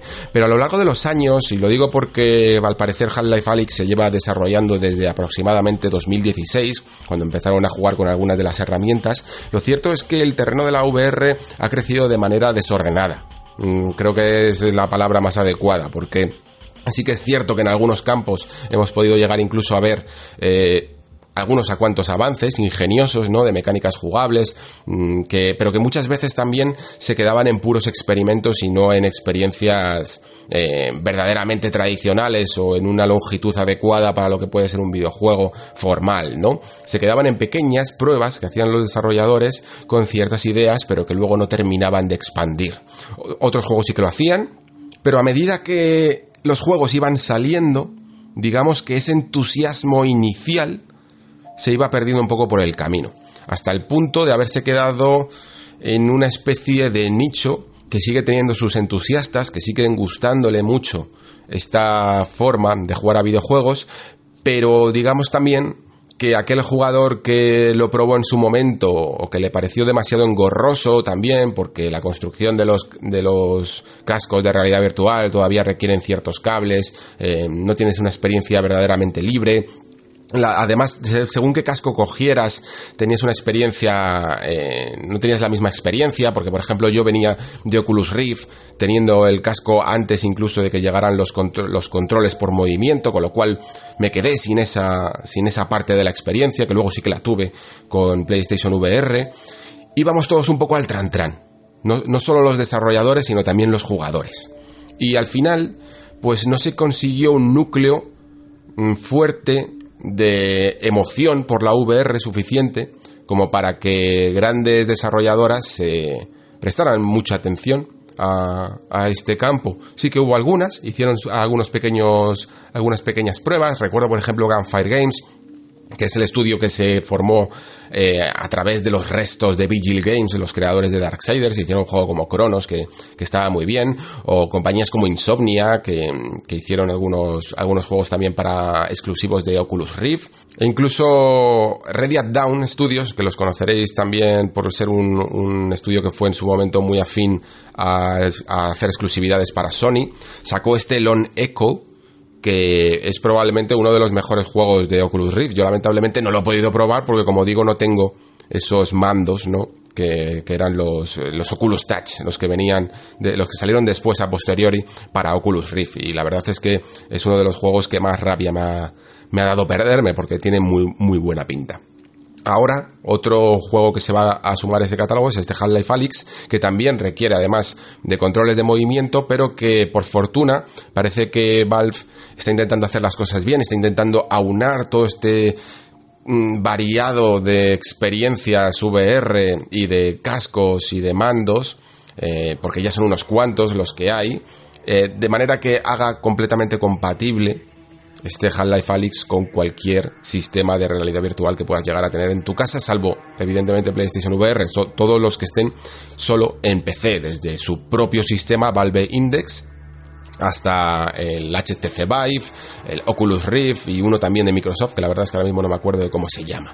La cuestión es que sea cual sea el dispositivo de realidad virtual que tengas, lo vas a poder usar para este Half-Life Alyx, que como digo además sí que es una experiencia completa, sí que es un videojuego verdaderamente completo. No solo incluso dentro de las propias mecánicas que ofrece en el mundo de la realidad virtual, sino que la historia que nos va a contar parece una historia trabajada eh, dentro del mundo de Half-Life. Claro, evidentemente es una precuela, con lo cual no vamos a saber exactamente cómo sigue la, la historia que termina en episodio 2, pero es probable que sirva para aumentar un poco la, el, la construcción del propio mundo de Half-Life, ¿no? Seguro que nos van a dar unos de cuantos detalles interesantes que no pasan desapercibidos, así que evidentemente, pues cualquier fan, muy fan de la saga Half-Life tendrá que encontrar alguna manera, seguro, para hacerse con un dispositivo de realidad virtual y aunque sea poder jugar este juego, aunque luego lo tenga que devolver o pedírselo a un amigo, cualquier cosa, pero seguro que va a tener interés, porque es que además ese tráiler de un minuto deja patente que el juego tiene muy buenas ideas. Eh, no solo es un, como decía antes, un experimento, sino que la forma de mover las manos, las formas de interactuar con este mundo, vuelve a rescatar también ese espíritu de las físicas de Half-Life que siempre ha acompañado a la franquicia. Pero, pero si bien antes sencillamente era quizá una forma de utilizarlo en la destrucción, o también evidentemente en algunos puzzles con ese arma gravitatoria, ahora el arma gravitatoria son nuestras propias manos, ¿no?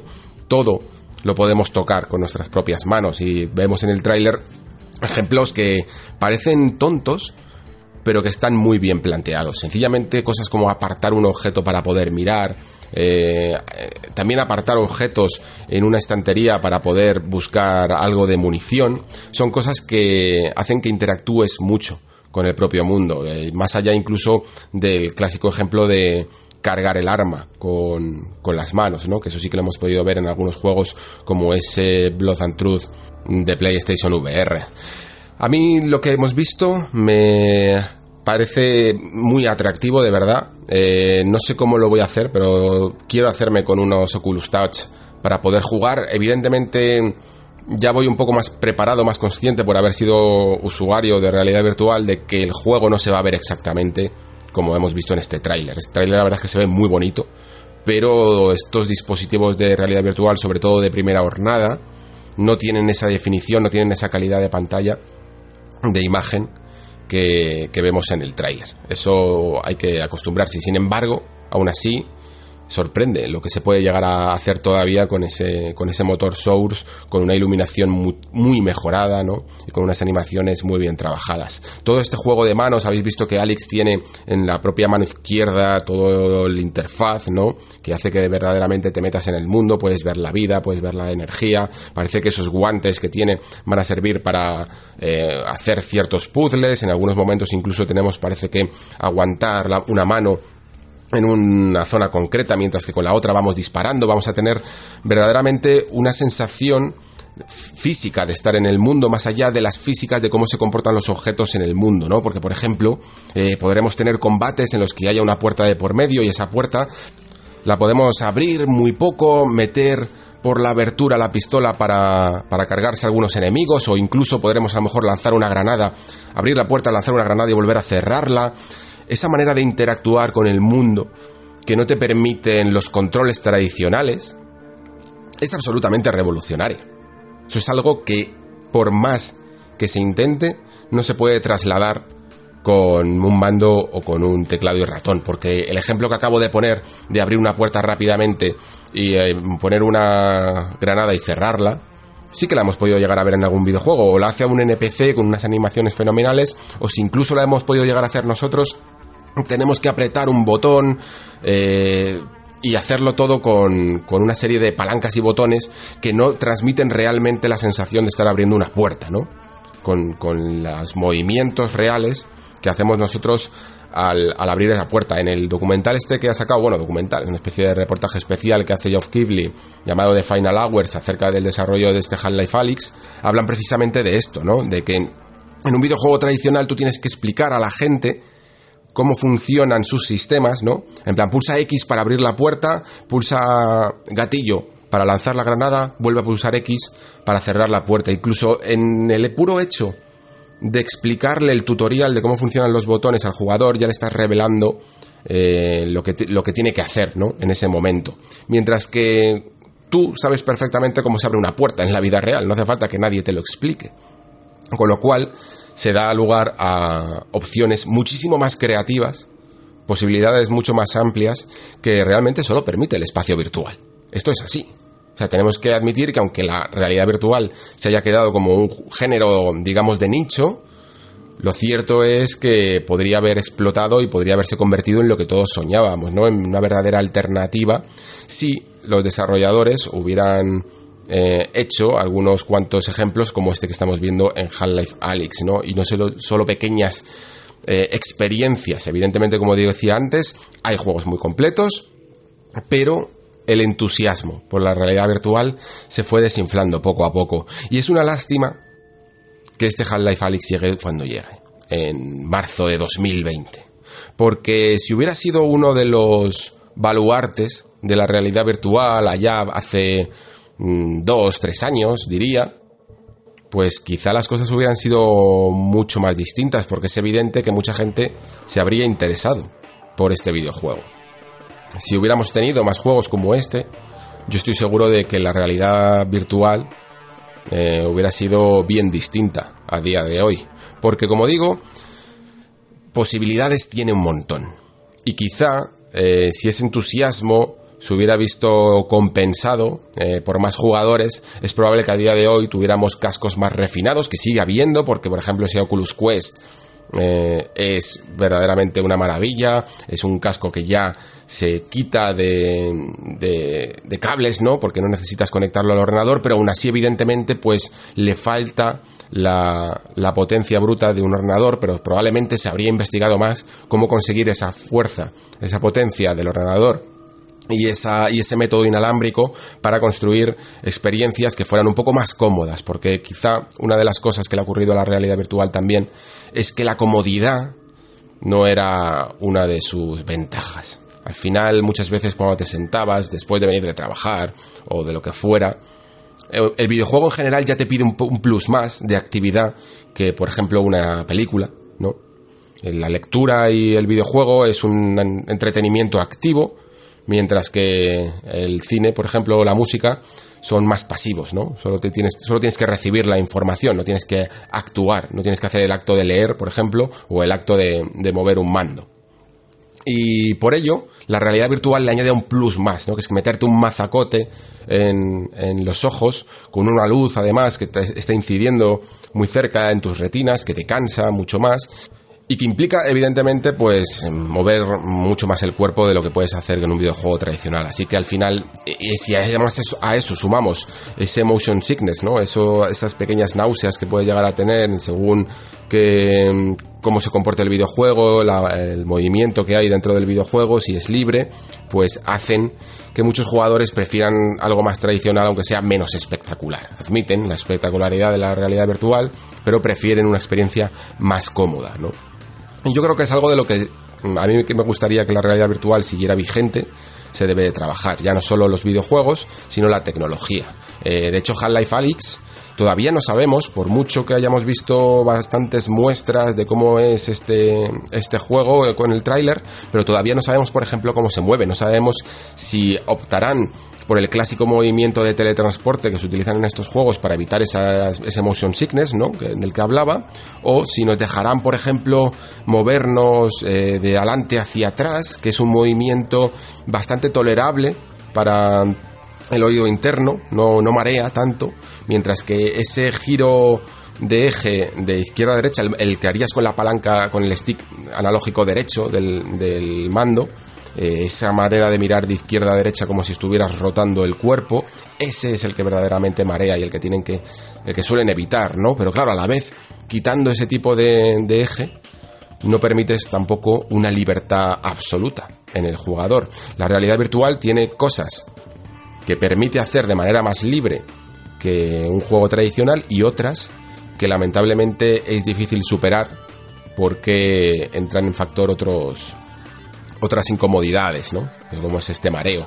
Así que en definitiva, pues entiendo que el anuncio de este Half-Life Alyx haya dejado templadas las expectativas porque esa coletilla de VR para muchos jugadores le va a pesar demasiado aunque tengan muchísimas ganas de jugar. Quizá hay algunos pues que directamente, si no pueden acceder a un a uno de estos entornos, pues terminen viendo incluso el juego por YouTube completo, ¿no? Yo voy a intentar jugarlo, porque sí que me gusta mantener el contacto con esta forma del videojuego, sí que intentaré hacerme con unos Oculus Touch para, para poder tener la experiencia, pero entiendo perfectamente que esto ni siquiera supone ninguna pista, ninguna prueba irrefutable de que el futuro de Half-Life 3 está más vigente que nunca.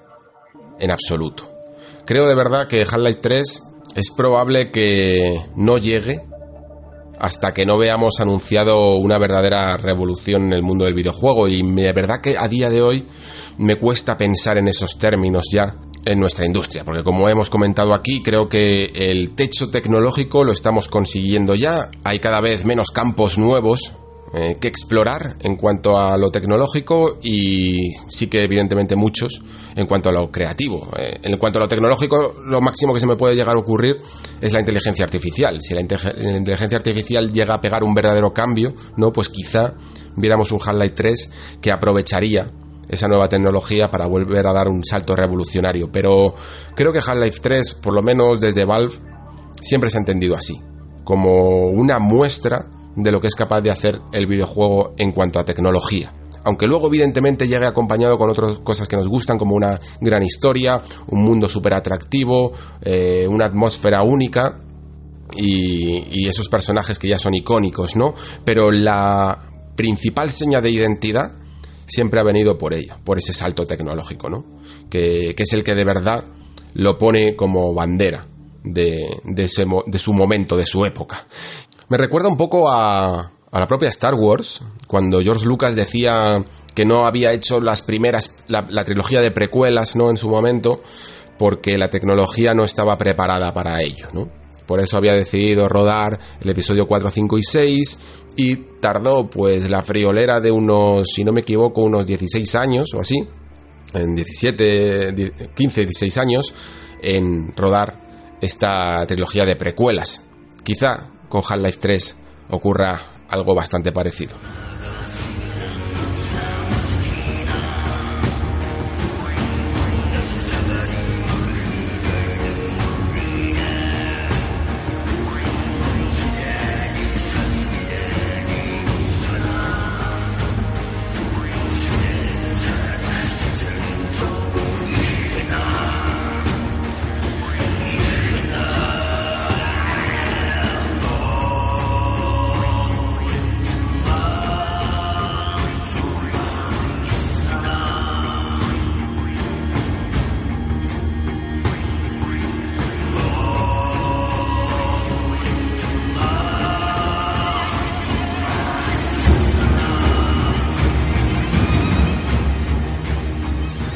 Antes de empezar con esta crítica sobre Jedi Fallen Order, me gustaría contaros un poco cómo funciona a veces, porque es curioso cómo ha sido el desarrollo de este juego, ¿no? Hasta su lanzamiento.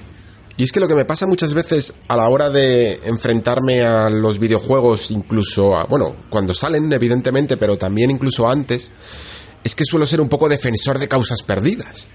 Normalmente cuando vivimos esto tan, tan intensamente, que creo que a veces eh, tenemos siempre posturas, pues lo que decimos aquí en el programa, ¿no? Un tanto extremistas sobre ciertas situaciones. Lo hemos visto, por ejemplo, ahora con Stadia y lo vimos, creo, también con el anuncio de este Star Wars Jedi Fallen Order cuando se presentó pues alrededor de, de E3. También hubo una presentación en un tráiler en la Star Wars Celebration pero digamos que cuando pudimos ver el juego por primera vez en movimiento con algo más de gameplay fue en este último E3 y las sensaciones seguro que las recordáis fueron muy muy frías. Casi todo el mundo te decía que no le gustaba lo que estaban viendo y realmente es comprensible puedo entender que que a lo mejor el juego se podría haber incluso mostrado mejor, pero yo creo que si escarbabas un poco en toda la información que se habían dado en las entrevistas y en las noticias que iban saliendo, creo que muchos de esos prejuicios te los podías haber quitado antes de que el juego llegara a la luz. Y por ello, creo que defendí más, eh, lo podéis ver en su programa, que otros compañeros a lo mejor, o que los jugadores, este juego como que al menos me parecía interesante y que era digno de echarle un vistazo.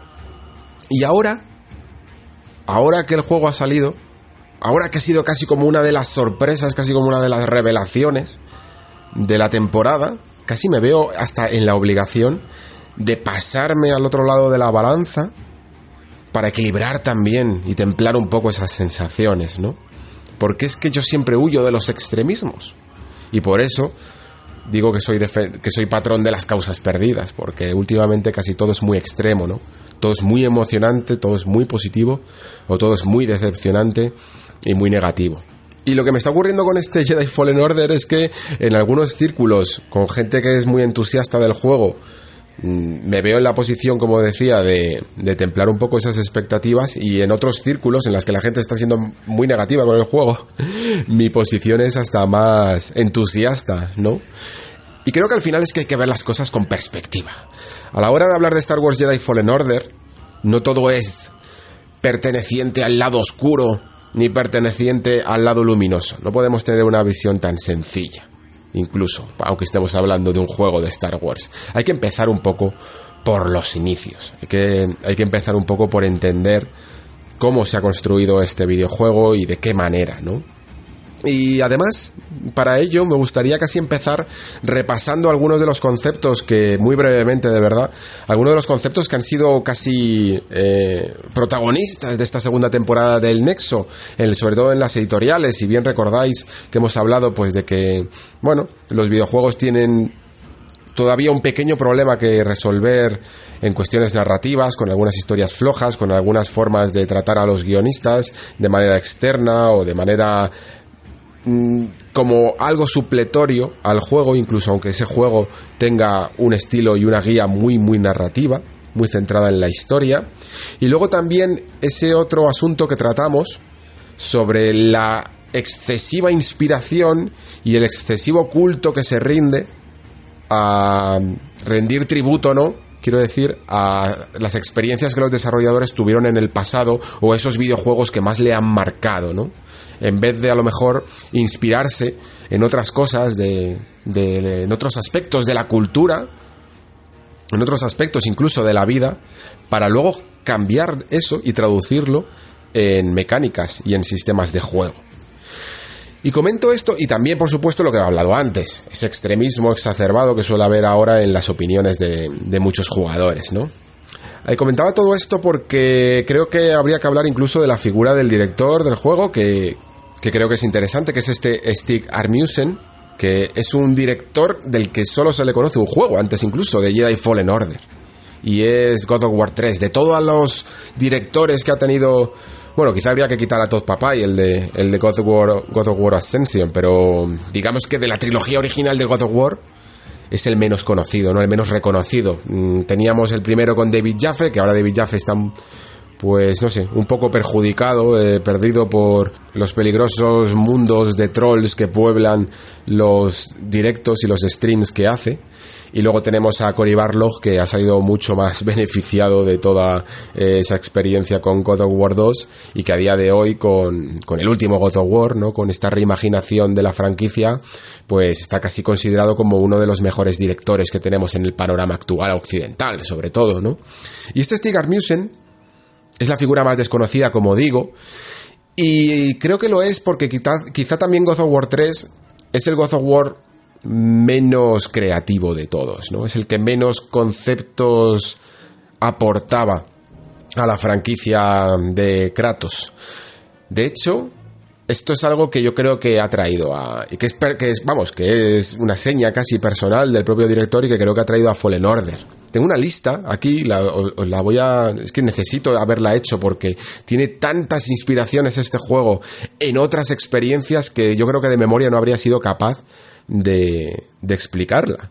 Y es probable que incluso me esté saltando algunas, pero porque os hagáis una idea, Fallen Order está compuesto por influencias de muchos videojuegos y sobre todo de muchas mecánicas de, unos cuantos videojuegos. Por ejemplo, tenemos esos saltos, eh, esa manera de, de ver las plataformas que tienen las saga Uncharted, por ejemplo, también esos momentos como muy scripteados, muy espectaculares de la saga de Nathan Drake. Tenemos también un combate mm, que digamos que pertenece a esa familia de los Souls, pero que sobre todo mira más de cerca aún a Sekiro, y luego explicaré por qué sucede esto. Tenemos también esas carreras por las paredes que son dignas de un Prince of Persia. Tenemos incluso algún combate de estos contra, contra jefes gigantescos que tenían los propios God of War. Ahí casi eh, está inspirándose en sí mismo, porque quizá God of War 3, si algo se le tenía que reconocer sobre todo, eran los combates espectaculares contra esos gigantescos jefes finales, ¿no? Como por ejemplo, sobre todo, tenemos en la cabeza ese combate contra Cronos, ¿no? Tenemos también incluso esos momentos en los que la cámara se aleja un montón, que también hacía la saga God of War, aunque son los menores, la verdad. Tenemos las hogueras de los Souls. Tenemos un diseño de mapa muy, muy parecido al dos Tomb Raider, y en esto también me meteré también mucho, porque se ha hablado sobre que el juego es un Metroidvania, y yo incluso lo he comentado también aquí en el Nexo. Tenemos las tumbas, las propias tumbas de los Tomb Raider, y se llaman tumbas igual, que nos presentan unos puzzles, y luego tenemos incluso detallitos como por ejemplo esos ecos que cada vez que nos acercamos a un punto, eh, nuestro Jedi Cal Kestis tiene una especie de poder, de vínculo con la fuerza que le permite como escuchar las historias pasadas, ¿no? A través de los ecos de la fuerza. Bueno, pues esto es precisamente exactamente lo mismo que hacía Neo, por ejemplo. Cuando, cuando veías un punto brillar en un cadáver o, o en una parte del escenario y había casi unos diálogos con un eco que te contaban una pequeñita historia, ¿no? Tenemos hasta una cosa que es muy extraña, es la quizá la más extraña de explicar, que es que hay unos momentos en los que Cal Kestis, se va como deslizando por una especie de rampas de barro, de nieve, de lo que sea, ¿no? Que hay algunos momentos incluso en lo que me recordaba a un Sonic en 3D, porque incluso parece que tenía los propios pulsadores característicos, los muelles característicos de Sonic, y esa manera de saltar de uno en otro, ¿no? Entonces, como veis, pues queda poco espacio para que Fallen Order sea Fallen Order. La cuestión de todo esto es que habría que preguntarse hasta qué punto es negativo, ¿no? Que un juego se inspire en otros videojuegos. Esto es un debate mucho más grande y quizá algún día lo tendríamos que tratar en profundidad. Por supuesto, dejadme todos los comentarios porque sé que es un tema que os va a interesar muchísimo. Yo creo que es, mm, vamos, algo de lo que más controversia puede causar. Y es hasta qué punto un videojuego es lícito que se inspire demasiado en otro o en otros, ¿no? Y como Jedi Fallen Order se inspira tanto, pues al final el resultado que hay es bastante bueno porque las inspiraciones, de donde saca esas inspiraciones, eh, eran, eran buenas, pero siempre creo que va a ser un poco peor que todos esos, ¿no? Digamos que hay juegos que mm, si los despiezamos, ¿no? Esto que se habla de la suma de las partes, si los despiezamos y los juntamos, la suma de las partes siempre suele ser mejor, ¿no? Pero Star Wars Jedi Fallen Order, si lo despiezamos, nos damos cuenta de que cada parte individualmente es un poco peor. Ese wall running que os he comentado es un poquito peor que el que estaba en Prince of Persia. Esos momentos scripteados son un poquito peor que lo que estaban en Uncharted. Esos mapas de tipo de exploración eran un poquito mejor, peor de lo que estaban en Tomb Raider. Y ese combate es un poquito bastante peor de lo que teníamos en Sekiro. Como digo, de todas maneras, el debate creo que está en el aire. ¿Hay que castigar a un juego por no ser original?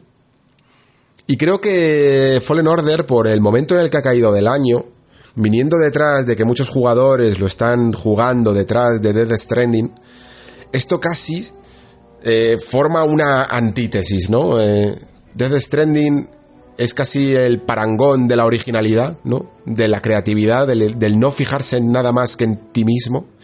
Y Fallen Order está en el otro espectro completamente. Y claro, yo creo que entonces contrasta mucho más. Es mucho más acusado esa inspiración, porque en el fondo casi todos los juegos de corte AAA, ¿no? De corte de superproducción, ocurren exactamente lo mismo. Es decir, el pecado de Fallen Order no es suyo, no es original. El pecado de Fallen Order es uno que está compartido por muchos juegos, por muchas superproducciones, que en el fondo cogen un poquito de cada, un, de cada juego que ha aportado algo, intentan también aportar parte de ellos mismos, pero se suelen fijar mucho y muy bien en lo que hacen los demás, ¿no?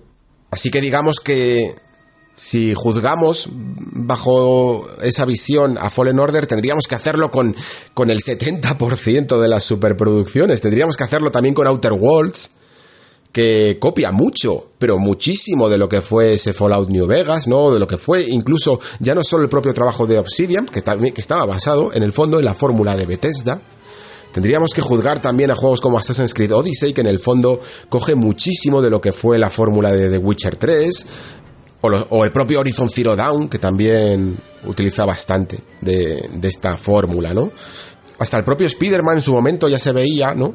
Que, mezclaba ese mundo abierto característico de los Spider-Man o de, o de la propia generación, de los propios mundos abiertos, con ciertas reminiscencias del combate y de la forma de aproximarse a las situaciones que tenía la saga de Batman Arkham. Al final siempre nos encontramos con la misma dicotomía, ¿no?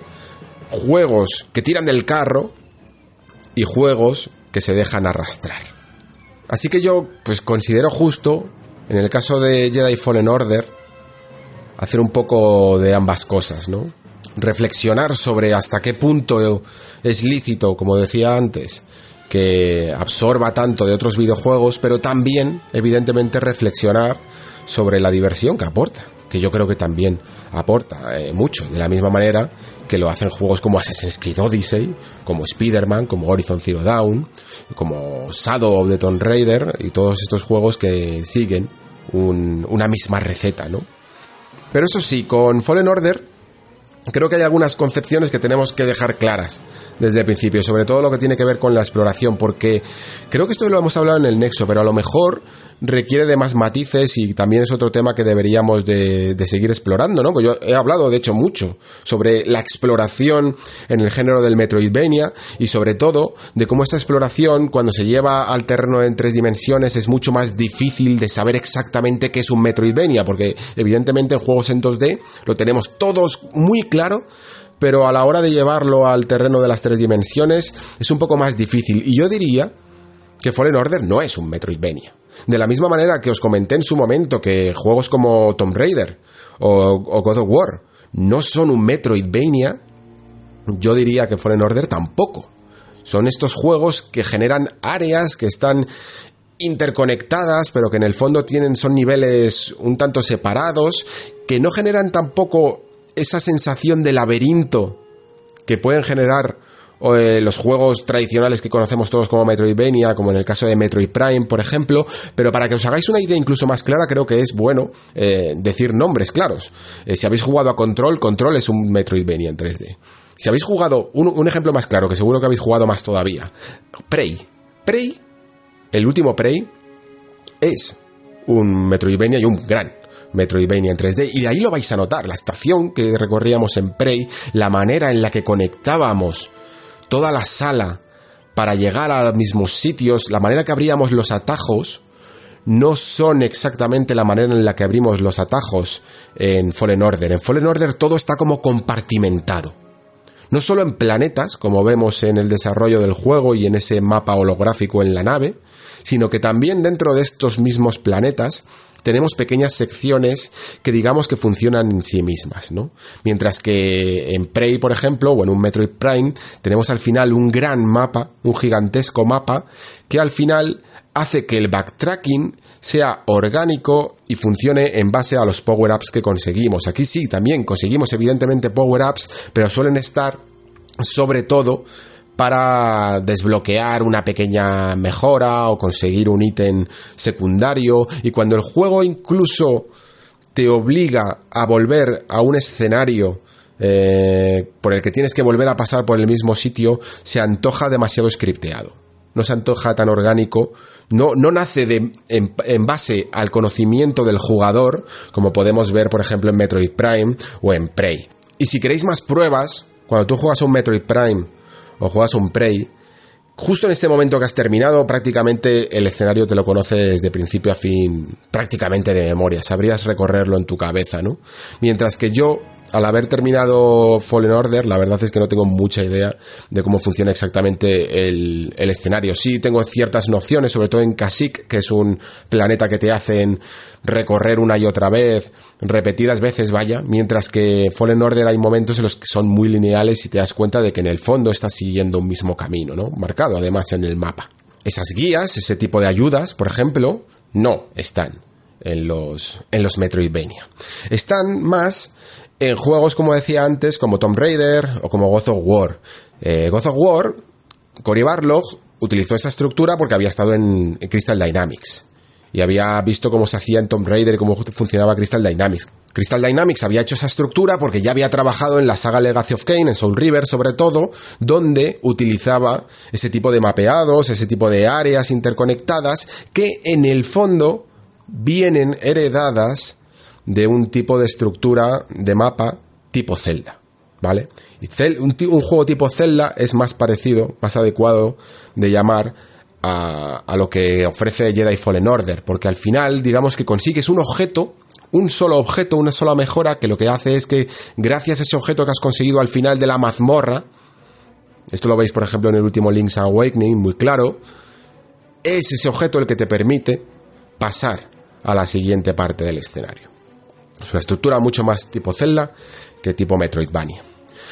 Más allá de nomenclaturas y de lo que definiciones del concepto de la exploración del videojuego, esta exploración creo que está bien conseguida y sobre todo cuando se obceca menos por intentar hacer que repitas ciertos lugares. A mí me gusta que los mapas sean más abiertos, que tengan secretos, que tengan caminos secundarios, que incluso si te lo quieres currar, puedas volver a ellos.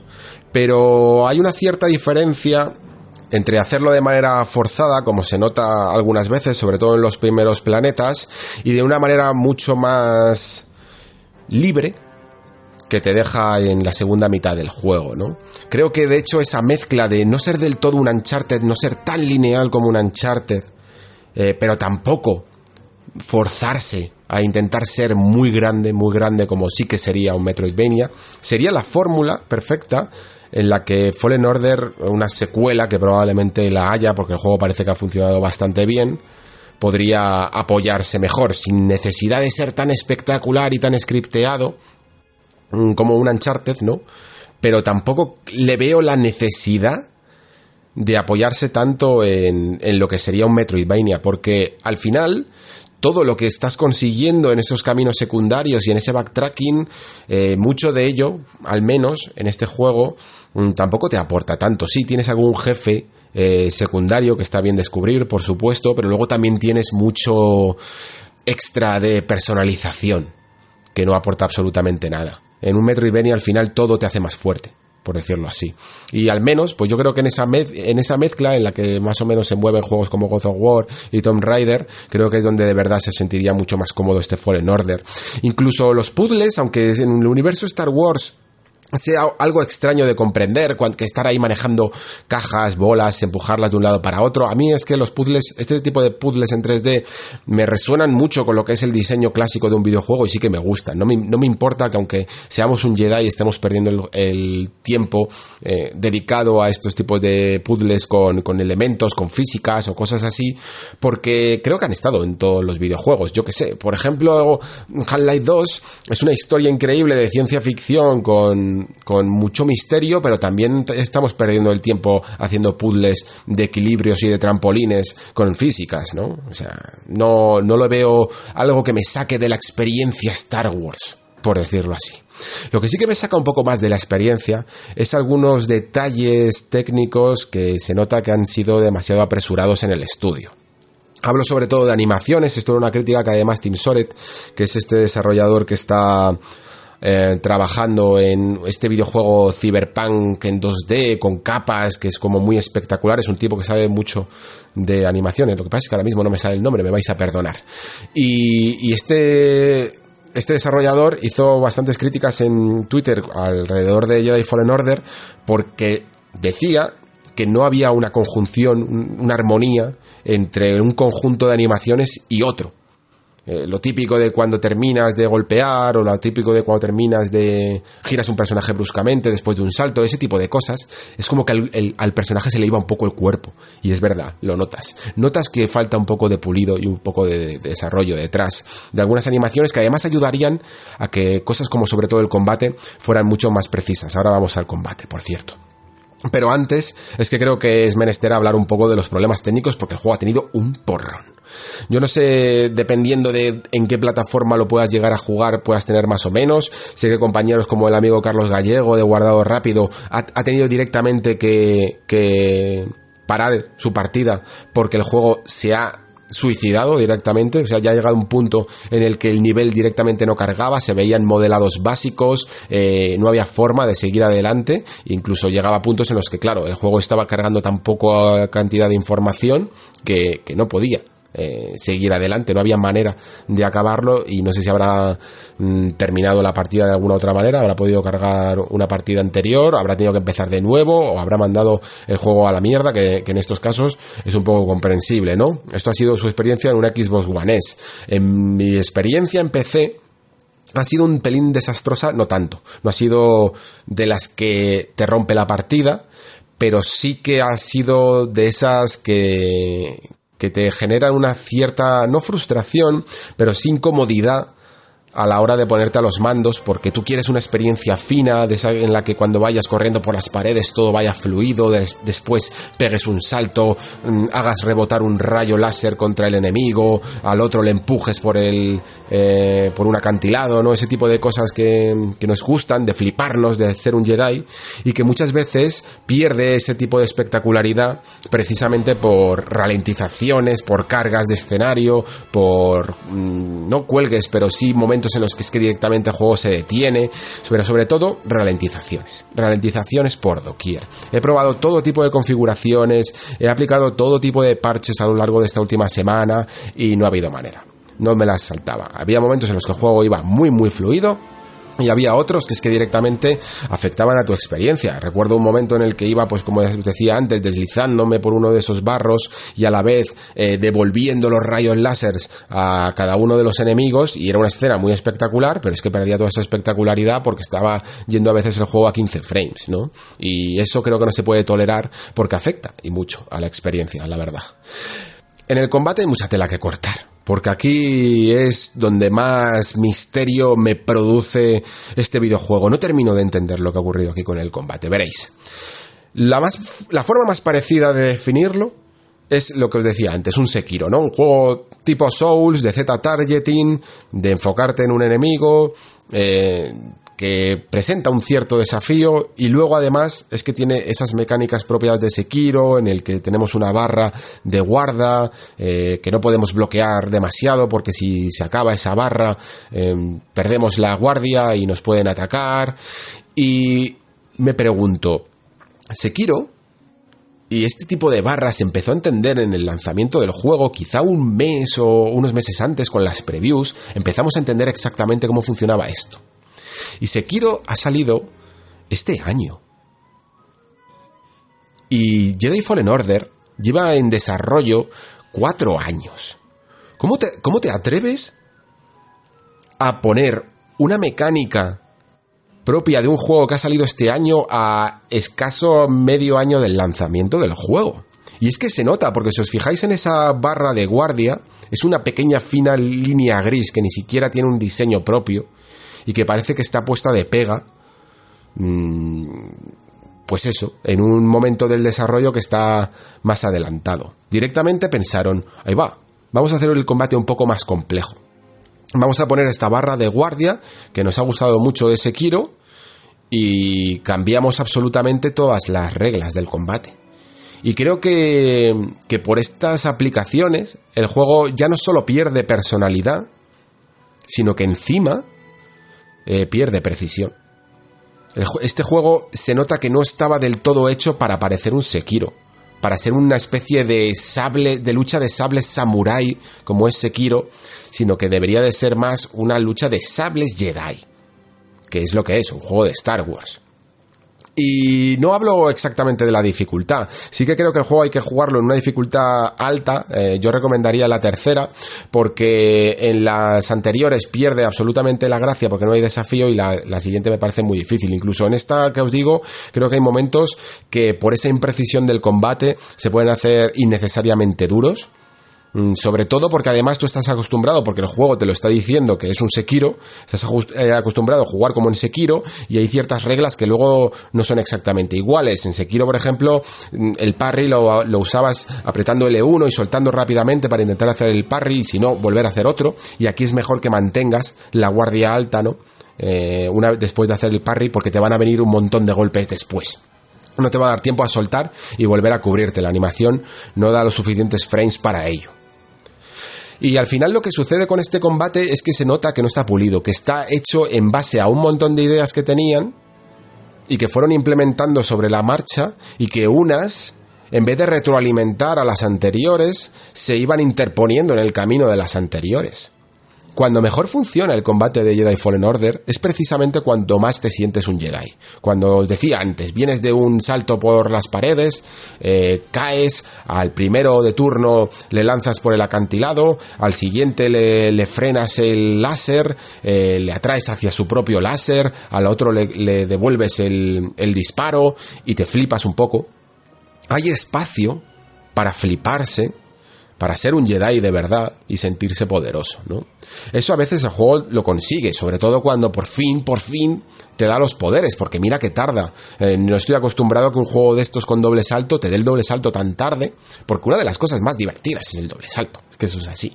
Creo que además se habrían aprovechado mucho mejor los escenarios si te hubieran dado este doble salto antes, pero es que sobre todo si te hubieran desbloqueado ciertos poderes de la fuerza mucho antes, porque creo que el empujón es uno que debería haber estado incluso desde el primer momento. El, el freno es útil, te sirve incluso para los enemigos, pero es que quizá más una mecánica de, de puzzles, ¿no? Para los propios puzzles.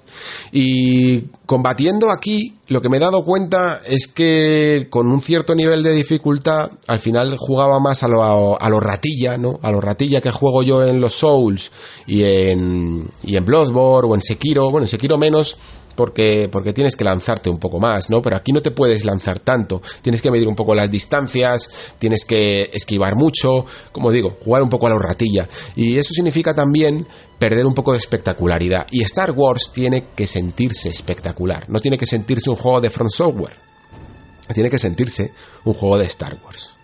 Entonces, eh, entre eso y la imprecisión de las mecánicas de combate y también de esas animaciones que lastran un poco, al final hace que incluso en algunos momentos sientas un poco de frustración, sientas que tú sabes responder a las acciones del enemigo, a los ataques del enemigo, a las cosas que te van a hacer, pero no eres capaz de expresarlas con el mando tan rápido como deberían.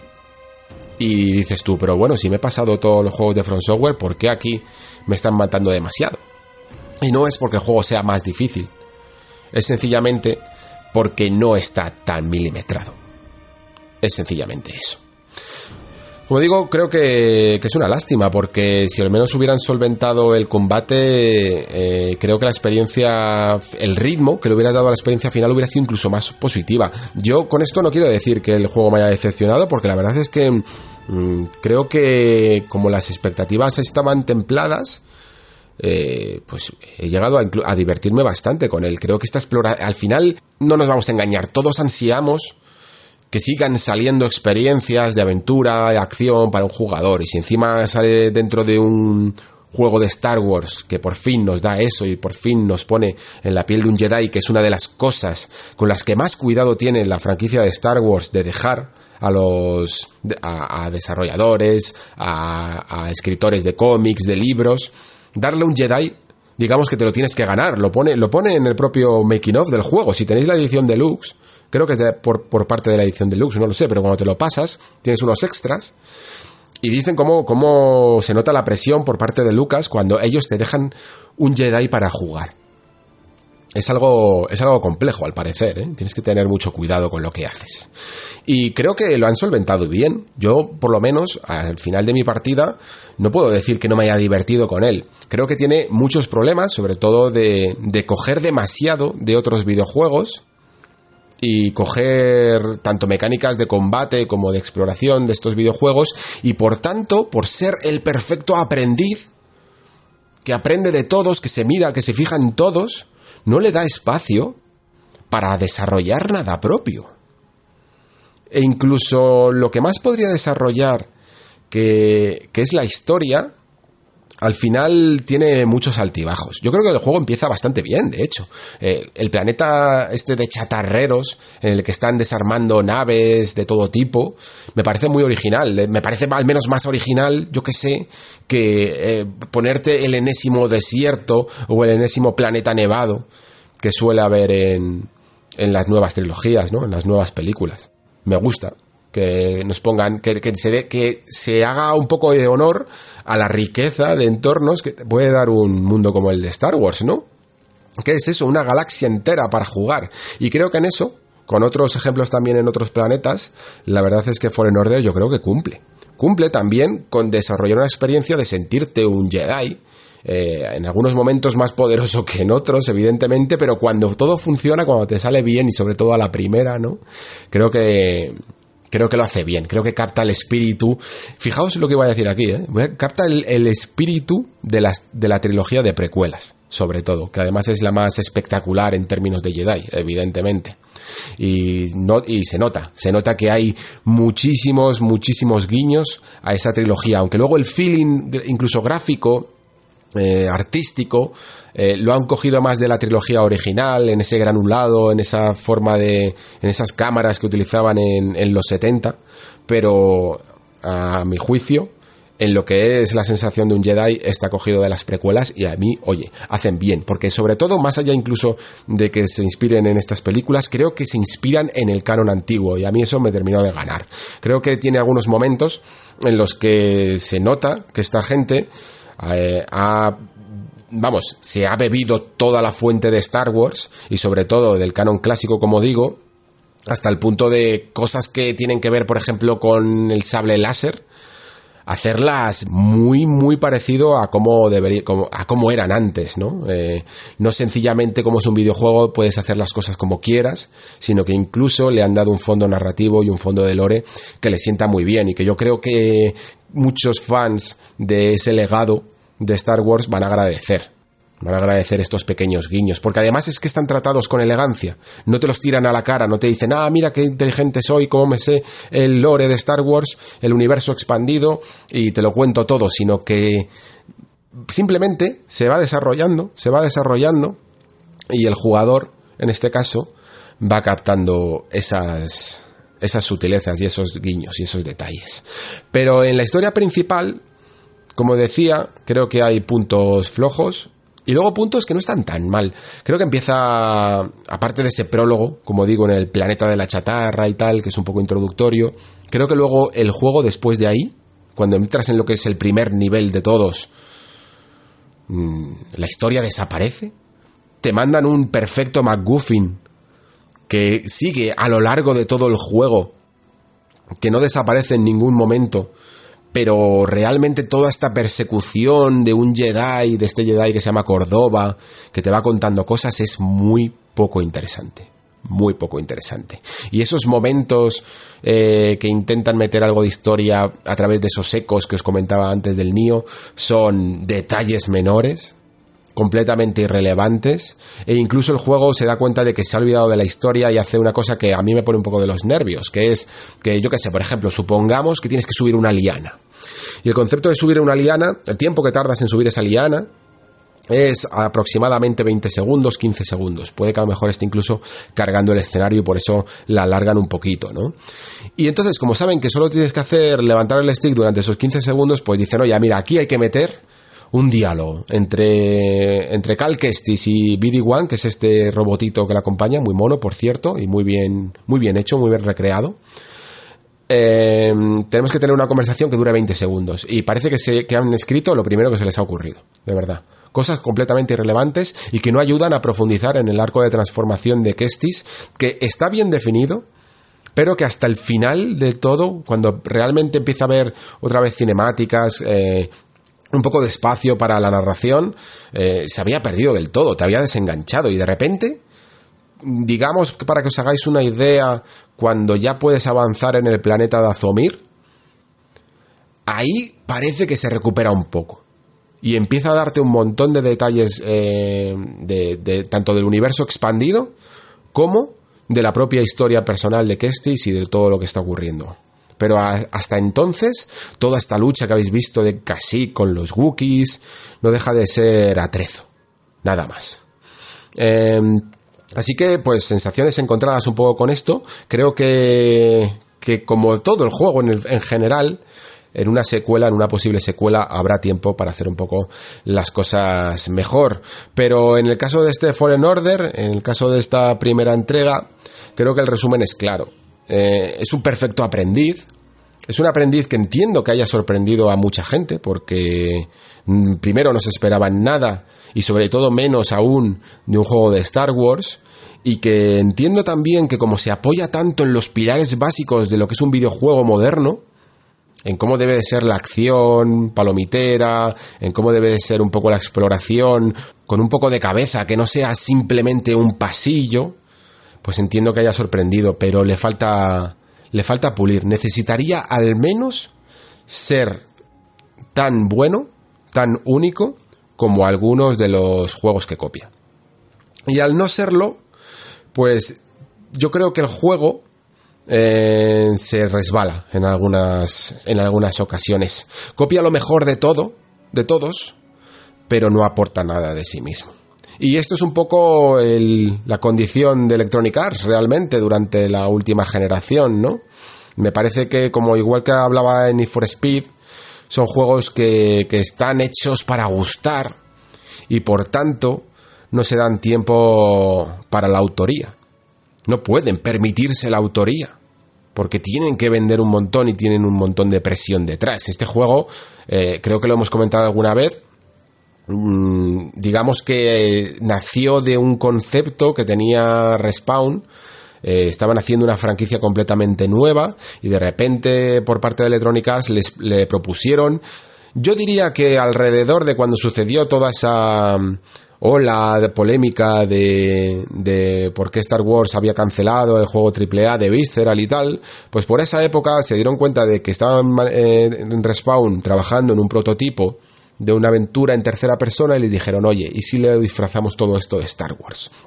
Y allá que fueron, ¿no? Redefinieron conceptos y desde entonces han estado trabajando estos tres, los tres años siguientes, cuatro, en, en este videojuego. Y como digo, pues al final tiene que hacer ciertas concesiones, yo creo. No se puede permitir esa autoría porque tiene que vender un porrón porque es un juego de Star Wars. También creo que se le puede ser más condescendiente porque no hemos tenido grandes juegos de Star Wars, al menos juegos que, recordemos mucho desde hace, desde hace mucho tiempo. Y eso es un poco triste, ¿no? Porque a todos nos gusta sentirnos tan poderosos como un Jedi, tan guays como un Jedi, ¿no? Y quizá esa sensación no la teníamos de manera tan certera desde los Jedi Knight. Em, ocurre una cosa, de hecho, con Jedi Knight, que es que todos lo tenemos en, en palmitas, los que lo jugamos. Sobre todo yo, por lo menos, Jedi Knight 1 y Jedi Knight 2. Con Jedi Knight, eh, con Jedi Academy tengo más problemas, por yo que sé, porque se tomaban muchas licencias con la manera de utilizar la fuerza. Eh, pero, pero claro, jugados a día de hoy son juegos que cuestan un poquito. Y yo creo que si a día de hoy Fallen Order ya cuesta un poquito, ya, notas que no está del todo pulido, el día de mañana va a envejecer muy mal. Y el hecho también de no tener nada propio, de no tener esa alma propia y haberla poseído de muchos otros videojuegos va a hacer que el futuro no se olvide, se olvide un poco de, este juego, que no sea tan memorable. Es probable que como se convierta en una franquicia, porque como digo, creo que el juego ha funcionado bien tanto en crítica como en ventas, es probable que otras iteraciones mejoren y al final este quede como, bueno, pues como la sorpresa que fue, pero que nadie quiere a lo mejor volver a jugar porque hay otros Fallen Order que son mucho mejores. Pero para terminar quiero dejar algo claro, y es que esto que he comentado sobre todo de, cómo eh, este Star Wars eh, se apropia de conceptos que en el fondo no son suyos, esto mismo no es algo exclusivo de este Star Wars, en absoluto. Es algo que sigue que está sucediendo con prácticamente casi la, vamos, la mayor parte de las superproducciones, de verdad. Es decir, si criticamos que Fallen Order capture eh, y utilice incluso peor, lo que hicieron grande a otros juegos, creo que hay que hacerlo en consecuencia con todos, con todos los juegos por igual. Y yo creo que eso es un poco difícil, porque si nos negáramos a jugar a todos los juegos que fueran un poco copias unos de otros, pues prácticamente jugaríamos a tres o cuatro cosas al año y a lo mejor a muchos juegos independientes, ¿no? Y, oye, hay gente que hace precisamente eso, que ha decidido que ya su menú solo se va a componer de, de ideas completamente nuevas porque no tiene tiempo ya de perderlo en, en juegos que son exactamente la misma cosa. Y luego hay gente que le encanta, que le encanta lo, mismo, ¿no? Eh, lo común. Y es también lícito. Creo que también forma parte del videojuego porque seguimos teniendo juegos de lucha. Seguimos teniendo juegos de conducción basados en las mismas mecánicas. Y por supuesto, creo que también vamos a seguir siempre teniendo juegos de aventura y acción que sigan la estela de los Uncharted, de, de los Tomb Raider y de los God of War de turno, ¿no? Fallen Order es, por tanto, como su protagonista, un Padawan. Un juego divertido, un poco pulido, espectacular en ocasiones, intrascendente en otras, que te hace sentir como un Jedi, pero a veces es impreciso. Comete errores, como todos pero ya sabéis eso que dicen los Jedi, ¿no? Los errores son los mejores maestros.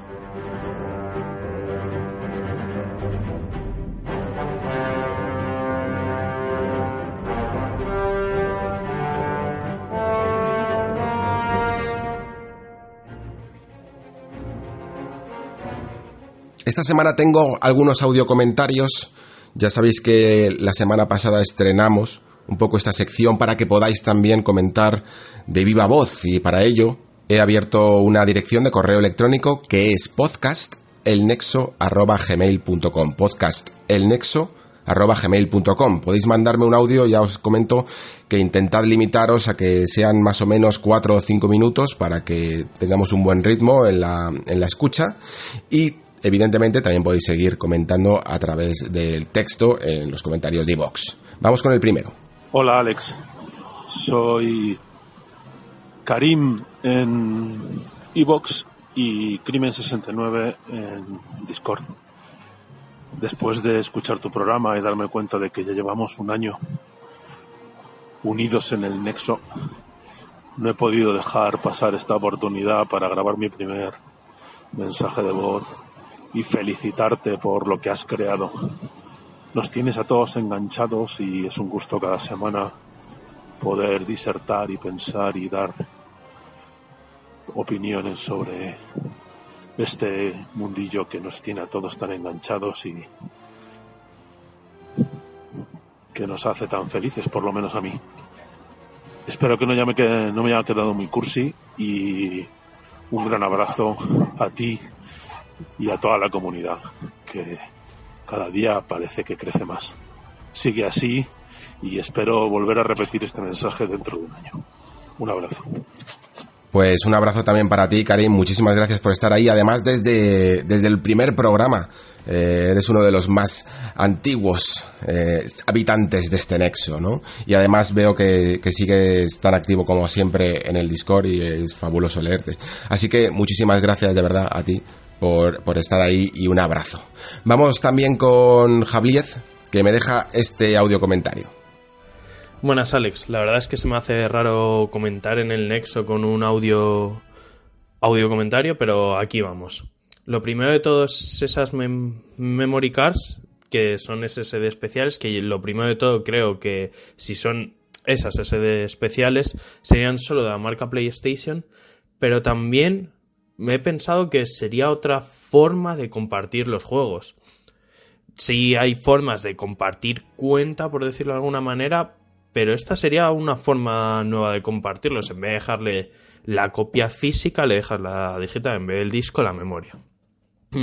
Sobre el X019, yo que estuve en Madrid viéndolo, que pude ir al evento, la verdad es que lo que más vi de ánimos fue el Game Pass la incorporación de los Yakuza y los Final Fantasy fue lo que más alegría generó entre los usuarios. Además que veo que este servicio del Game Pass es perfecto para lo que vendría siendo esa transición de a nueva generación porque todas estas nuevas consolas van a costar 500 600 euros vamos es la que tengo yo de teoría porque la tecnología evoluciona y se vuelve más cara y ya con este Game Pass yo creo que va a traer más a la gente a la consola Xbox porque va a decir, vale, me estoy gastando 500, 600 euros, pero es que ya tengo esos 100 juegos que vienen en el Game Pass más los que haya de lanzamiento en la nueva consola, que me imagino que sea Halo Infinite, Forza Motorsport 8, si no me equivoco, que viene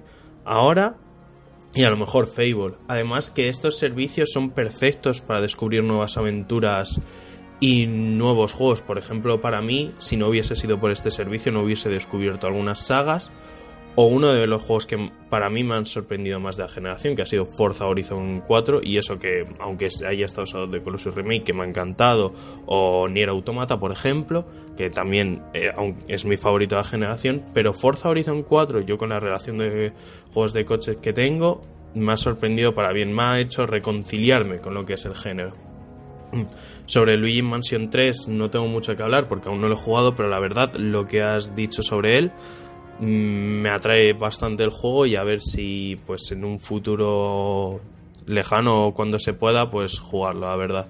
Y para finalizar, pues lo que has dicho al principio del Nexo, que es que cada programa y cada tema que haces da para reflexionar un montón sobre este mundo. Y que, o sea, tú das las gracias y todo, pero la verdad es que desde mi punto de vista, por lo menos en mi opinión, yo te doy las gracias, la verdad, por cada programa y por todo lo que hace reflexionar sobre este mundillo. No solo al jugar a juegos, sino las opiniones que das, con los comentarios de la comunidad, del propio Discord o algunas veces que he podido, he tenido la suerte de hablar contigo en persona en algún evento, en la charla que diste en la universidad, aún me acuerdo, cuando te dije que Death Stranding duraría 20 horas o menos y al final pues el doble.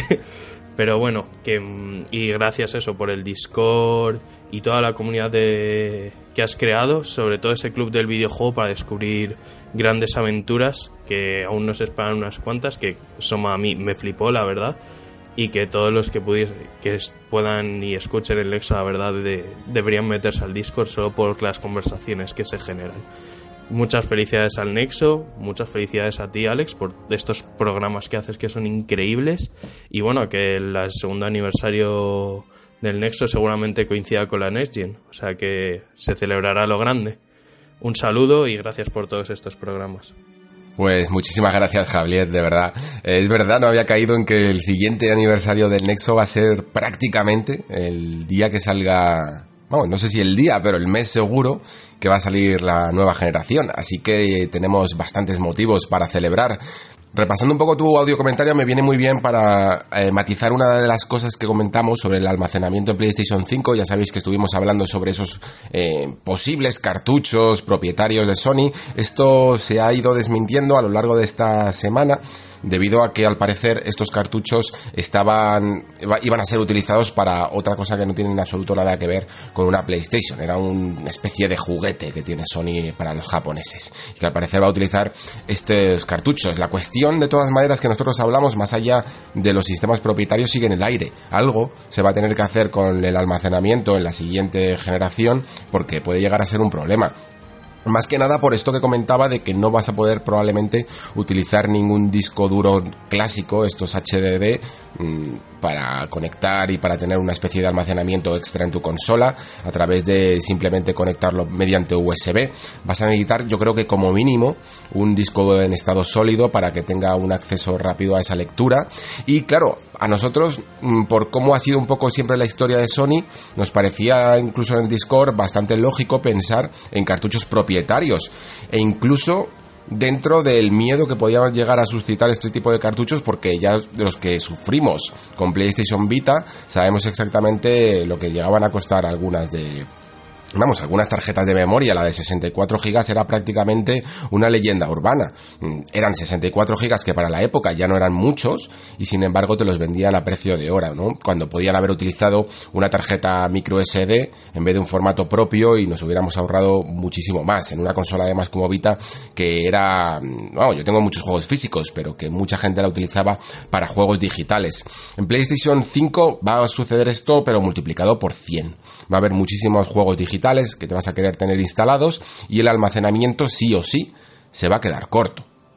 Eso seguro. Entonces, aunque incluso la consola llegue a venir con un tera, no creo que nunca vaya a llegar con más de un tera, eh, principalmente por lo que hablábamos en el podcast pasado de que este tipo de discos duros van a ser caros, algo, algo se tiene que inventar Sony quizá a través de una bahía de expansión, aunque no sean eh, discos propios, pero sí estos discos M2 que son relativamente fáciles de instalar para que puedas el día de mañana eh, tener almacenamiento extra. Y claro, si ese almacenamiento es externo, pues como bien dices tú, quizás sería otra buena forma de compartir los juegos. Tú te instalas un porrón de juegos que tengas en comprados digitalmente en un disco duro externo, se lo pasas a un amigo y mientras que ese amigo tenga la cuenta, eh, tu cuenta vaya, eh, puesta en, el, en su sistema operativo, en, en su Play, probablemente puedas jugar. Lo que pasa es que, bueno, si tiene ya tu cuenta en su consola, entiendo que de la misma manera también podría descargarse los juegos, ¿no? De la Store directamente, no hace falta lo mejor que le pases tu disco duro externo. Pero bueno, sí, evidentemente es otra forma. Yo no sé incluso si esta propia generación podrías haber hecho lo mismo con unos discos duros externos, de estos que se pueden acoplar a Xbox One o a, o a PlayStation, ¿no? Sobre lo que comentas del Game Pass, es lo que hablamos siempre. Mm, va a ser la gran novedad. El otro día fui de invitado especial con los amigos del Arte Muere Gaming, estuvimos hablando un poco de esto. Y yo les decía que la próxima generación va a ser probablemente la, transición más tranquila de todas, ¿no? Que, que es que apenas vamos a notar realmente que estamos cambiando de plataforma. Sí, evidentemente vamos a tener un cierto cambio cuando veamos que el menú de la consola y todo lo que hay un poco alrededor de ella cambia, pero yo creo que incluso la transición de los juegos va a ser la más orgánica, no vamos a notar de repente un cambio de potencia brutal en los gráficos, por ejemplo. Digamos que casi va a ser más como actualizar el procesador y la gráfica de tu ordenador, ese cambio, ese tipo de sensación que te da cuando haces eso, más que cuando te compres una nueva consola. Yo sé que esto es un poco triste o un poco pesimista de decir, ¿no? Porque todos tenemos el recuerdo de la ilusión que da cuando te compras una nueva consola de sobremesa, ¿no? Pero es que de verdad que creo que va a ser una transición más tranquila, en la que incluso más allá de, eso, de esa potencia extra gráfica se va a hablar de lo que dices tú, de estos servicios, porque como ves, vas a uno de estos eventos de comunidad y la gente flipa con, con qué juegos van a llegar al Game Pass. ¿No? Y el día de mañana estoy seguro de que cuando más o menos eh, reordenen un poco las ideas en el caso de Sony, también van a querer jugar esta carta. Lo que pasa es que no la van a poder hacer en las mismas condiciones, porque creo que Microsoft está apostando más por una cosa que decía el amigo Pere en la taberna del Android, que tiene toda la razón. Hace nada, hace escasos meses yo diría incluso, la niña bonita de todo esto era el abundante catálogo. El poder decir que tienes 200 eh, juegos en tu consola y sin embargo ha sido sustituido por algo mucho más importante, que es el Day One. El poder acceder sin pagar un euro más que el servicio a juegos de estreno. Los estrenos van a ser los la nueva forma de hablar, como hablábamos antes en términos de exclusivos, ¿no? Vas a pensar en cuántos estrenos puedes jugar de manera gratuita al mes. Y es que esto en el caso de Microsoft está siendo una locura. Pero claro, también creo que es algo que solo se puede permitir Xbox por el momento. Eh, Sony está jugando en una liga distinta.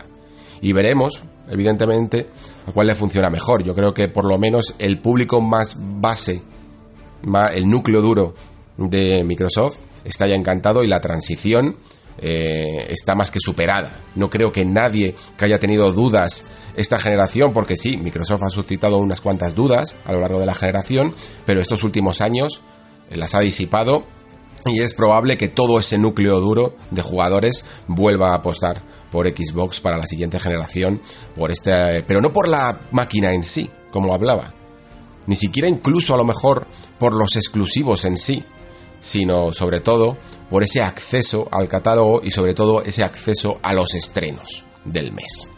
Muchas gracias Javier por tu comentario y seguimos ahora con Black Neku que tiene algo que comentarnos. Muy buenas amigo Alex, soy Black Neku. En primer lugar quería agradecerte que nos hayas abierto este espacio para los audio comentarios y espero que al menos sirva pues para que tu garganta descanse un poco y puedas tomar aliento. Yo quería opinar, barra reflexionar sobre varias de las cosas que has dicho en el último episodio de, del Nexo. Y es que en relación a, la primera parte, el tema de los cartuchos, ya lo comentaste una vez, el de sustituir los discos ópticos por cartuchos. Y es algo a lo que le he estado dando muchas vueltas. Personalmente, a mí me gustan bastante los, los discos, pero sí que es cierto que sería capaz de sacrificarlos porque veo las ventajas que puede tener una tarjeta de memoria o un cartucho respecto al disco. Si bien la primera es pues la, propia ley de la física, ¿no? Que el disco tiene que, moverse para buscar el, contenido en ciertas zonas. El cartucho, pues, eh, además de que ese paso nos lo ahorraríamos y es de un acceso más rápido, me parecería increíble también por el tema de la preservación del juego físico, que fueran eh, regrabables de alguna forma y dentro se pudieran sobreescribir los datos para que las actualizaciones y los DLC que, que compramos pues se metieran dentro del, del cartucho, ¿no? Y lo pudiéramos tener ahí ya sin tener que estar preocupados de si algún día pues se van a caer los servidores y nos vamos a quedar sin eso. Eso por un lado. El tema de los SSD también ya hemos visto lo que has puesto en el, en el Discord, se ha confirmado de que se van a utilizar para temas de robótica. Y lo veo una oportunidad perdida porque ahora yo me estoy pasando al, al formato digital desde hace ya unos meses. Había sido un poco, eh, mm, vamos a decirlo de alguna forma, parecía que, le tenía un poco de alergia yo a este formato porque me gusta todo el tema de las cajitas y tal y, lo siento más, más mío, ¿no? En físico. Pero ahora que me estoy pasando pues le estoy viendo ventajas y, y desventajas. Las ventajas de la inmediatez y de la comodidad. Pero claro, yo por ejemplo me muevo mucho eh, con amigos o, o también con familiares que quedamos para jugar y tal. Y me pasó que hace poco pues jugué Hollow Knight este verano y yo se lo quería enseñar a, a mi cuñado, ¿no? Cuando vi todo el trámite que, que había que hacer de permisos, de descargar en la otra consola, pensé, uff, esto es, esto es muy incómodo aún. En cambio, cuando vi el supuesto rumor de los cartuchos pensé, mira, pues como si se tratara de memory cards, como tú muy bien dices, pues poder coger, extraer tu cartucho donde tienes tus juegos digitales ahí, descargados, llevártelo, como si te llevaras un, juego físico y simplemente meterlo en la, en la otra consola y ¡pam! Ya, ya estás jugando. Eso me hubiera parecido increíble y me hubiera parecido un, un gran adelanto para, para el tema del, del digital que rompiera un poco esa barrera que hay ahora y se acercara un poco más al, al, físico, pero manteniendo las distancias obvias que hay. Respecto a lo que comentabas también, estoy muy de acuerdo con las palabras de Phil Spencer, ¿no? De que, pues quizá mmm, no los juegos que, que apuesten por la duración, pues van a ser los más exitosos en, en servicios de suscripción. Y eso lo digo porque creo que Llevamos tiempo hablando de mmm, votar con la cartera, pero creo que últimamente también los jugadores hemos aprendido bastante a votar con nuestro tiempo. Y veas el ejemplo de Ghost Recon Breakpoint, ¿no? Y de la eh, reformulación de la estrategia que ha tenido que hacer Ubisoft. Me he dado cuenta de que en estos servicios, aunque se pagara por tiempo, también tienen mucho lugar experiencias, por ejemplo, hablo de, Apple Arcade, ¿no? Mi, experiencia personal. Yo le, le, he dado más a experiencias como Assemble with Care o What the Golf o juegos así cortitos y al, y al pie que Sayonara Wild Hearts, por ejemplo, también, que te los sacas pues en, en una hora, hora y media como mucho. What the Golf me, me ha durado seis. Pero llega un punto en que, en que es eso, ¿no? Ya no buscamos tanto juegos infinitos, unos, unos come horas, sino que creo que los jugadores, pues como si se tratara de una especie de mente colmena, nos hemos puesto todos de acuerdo para buscar pues experiencias más innovadoras, más intensas, que nos aporten algo, no simplemente pozos de horas ahí infinitas. Y respecto a Jedi Fallen Order, para terminar, bueno, supongo que tú ya habrás, supongo no, eh, seguro, seguro que tú ya habrás dicho infinitamente mejor cualquier cosa que, que, yo podría decir sobre el juego, simplemente hablar muy brevemente de mi experiencia personal con él, que creo que es un gran Metroidvania, porque me mantiene enganchado al, al mapa buscando todos los secretos y también el, el, combate está muy muy bien, es una gran compañía y hace súper interesante la, la exploración, te da un incentivo extra y está muy bien, la verdad. Muchísimas gracias por el espacio este que nos has dado, que ya llevas dándonos hace mucho tiempo con los comentarios que nos han permitido, como dije yo en mi anterior comentario conectar entre nosotros y, también contigo. Y nada más, me despido agradeciéndote todo esto, Alex, y sigue así que, que eres un, máquina y eres un, un campeón de la podcastfera. Bueno, Black Neku, lo que comentas sobre los cartuchos para, para formato físico, es la panacea, o sea, es la mejor idea que se podría tener, ¿no? Eh, yo creo que cualquier persona a la que se la comentaras firmaría dentro de los jugadores, por supuesto, porque dentro de las compañías ninguna te, te firmaría esa idea, lamentablemente. ¿Por qué? Porque es muy utópica, es demasiado bonita para ser verdad, lamentablemente. Sobre todo la parte que comentas de cartuchos reescribibles, eh, es creo, el sueño de cualquier persona que tuviera un formato físico, en el sentido de que pudiera aplicarle esos ya no solo DLC, sino esos parches y tener la edición definitiva que muchas veces después nos tenemos que comprar por segunda vez, ¿no? Para tener la edición definitiva otra vez en formato físico, sin tener que volver a pasar por caja, ¿no? Lo que pasa es que, claro, tendría también otros problemas, esa reescritura, porque creo que, por ejemplo, eh, los piratas, los hackers serían lo primero con lo que estarían dándole vueltas e investigando cómo romper esa escritura eh, oficial, ¿no? Para poder reescribir ellos en un cartucho cualquier cosa que quisieran. Y de esa manera, pues podrían crear hasta una un nuevo mercado de cartuchos pirata que leyeran cualquier juego o cualquier información que le metieras en dicho cartucho, ¿no? Es, digamos que no creo que nadie quisiera, nadie que tenga dinero, por supuesto, y que sea de los que invierten en estas cosas, eh, quisiera comprarnos esta maravillosa idea. Lo que pasa es que sí aunque no tuvieran esta forma de reescribirse, sí que creo que la salvación del formato físico viene precisamente por el paso al cartucho. Principalmente porque los jugadores mm, tenemos ciertos rituales, ciertas formas de, mm, valorar este tipo de, cajas y de formatos físicos y creo que el que está ahora, que viene a ser sencillamente la caja de plástico en la que lo abres y no hay absolutamente nada más que un disco que cada vez parece un formato más antiguo, es algo que ya no nos llama la atención.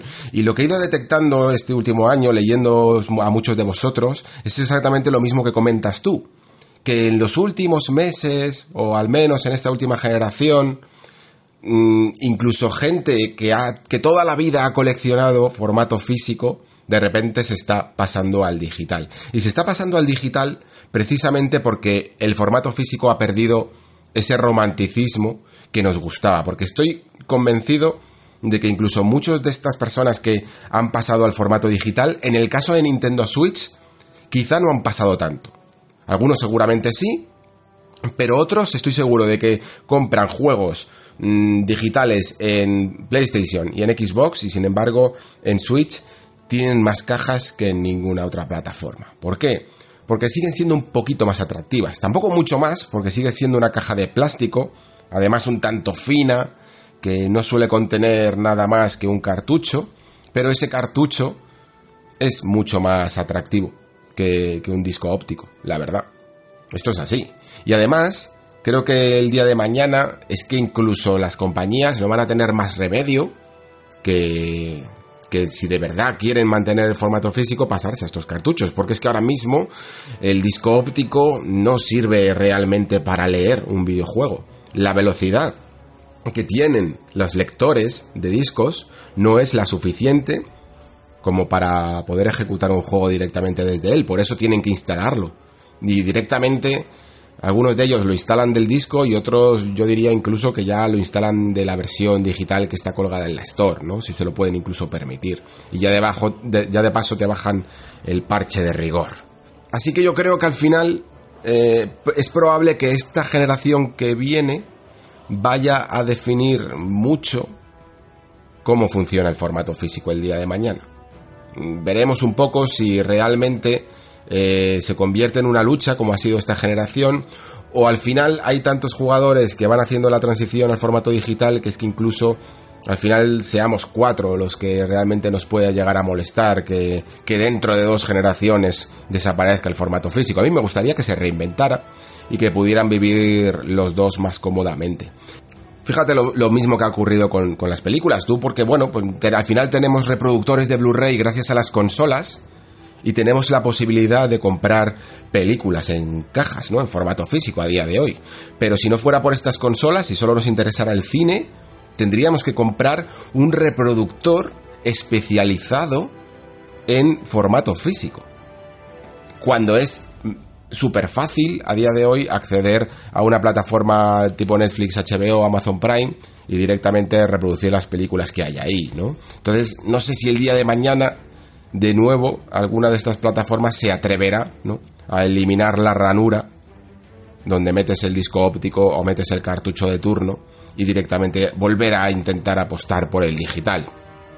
También me ha parecido muy curioso lo que comentaba sobre Phil Spencer, porque creo que tienes razón y a mí cada vez me tiene más convencido estas declaraciones que comentaba sobre el amigo Phil, porque sí que es cierto que parece que el formato de suscripción tipo Game Pass va a llamar a estos tipos de juegos grandes en los que si se monetiza a través del tiempo invertido en cada juego van a ganar más, ¿no? Pero también es verdad que como dices tú, creo que los jugadores cada vez están más cansados de experiencias tan largas. Incluso los jugadores más jóvenes, que tienen todo el tiempo del mundo y que antaño eran los que más experiencias largas demandaban, esos jugadores casi juegan más a otro tipo de juegos a día de hoy, ¿no?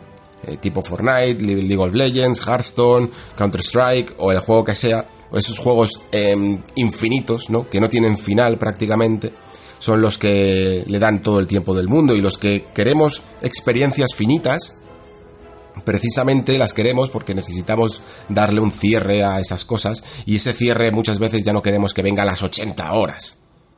A mí un juego que ya empieza a pasar la peligrosa barrera de las 40 horas mm, me cuesta un poco de más, la verdad. Ya noto que a lo mejor se podían haber ahorrado unas cuantas horas o incluso le vas viendo ciertos patrones a ese juego que están, vamos, evidentemente estirados, ¿no? Que no hacía falta estirar tanto ciertos diálogos o ciertas escenas y que están hechas más para rellenar que para otra cosa. Entonces, como dices tú, eh, sí que veo lógico que un servicio de suscripción tipo Game Pass nos dé experiencias mucho más cortitas y que cada uno decida hasta dónde quiere llegar, ¿no?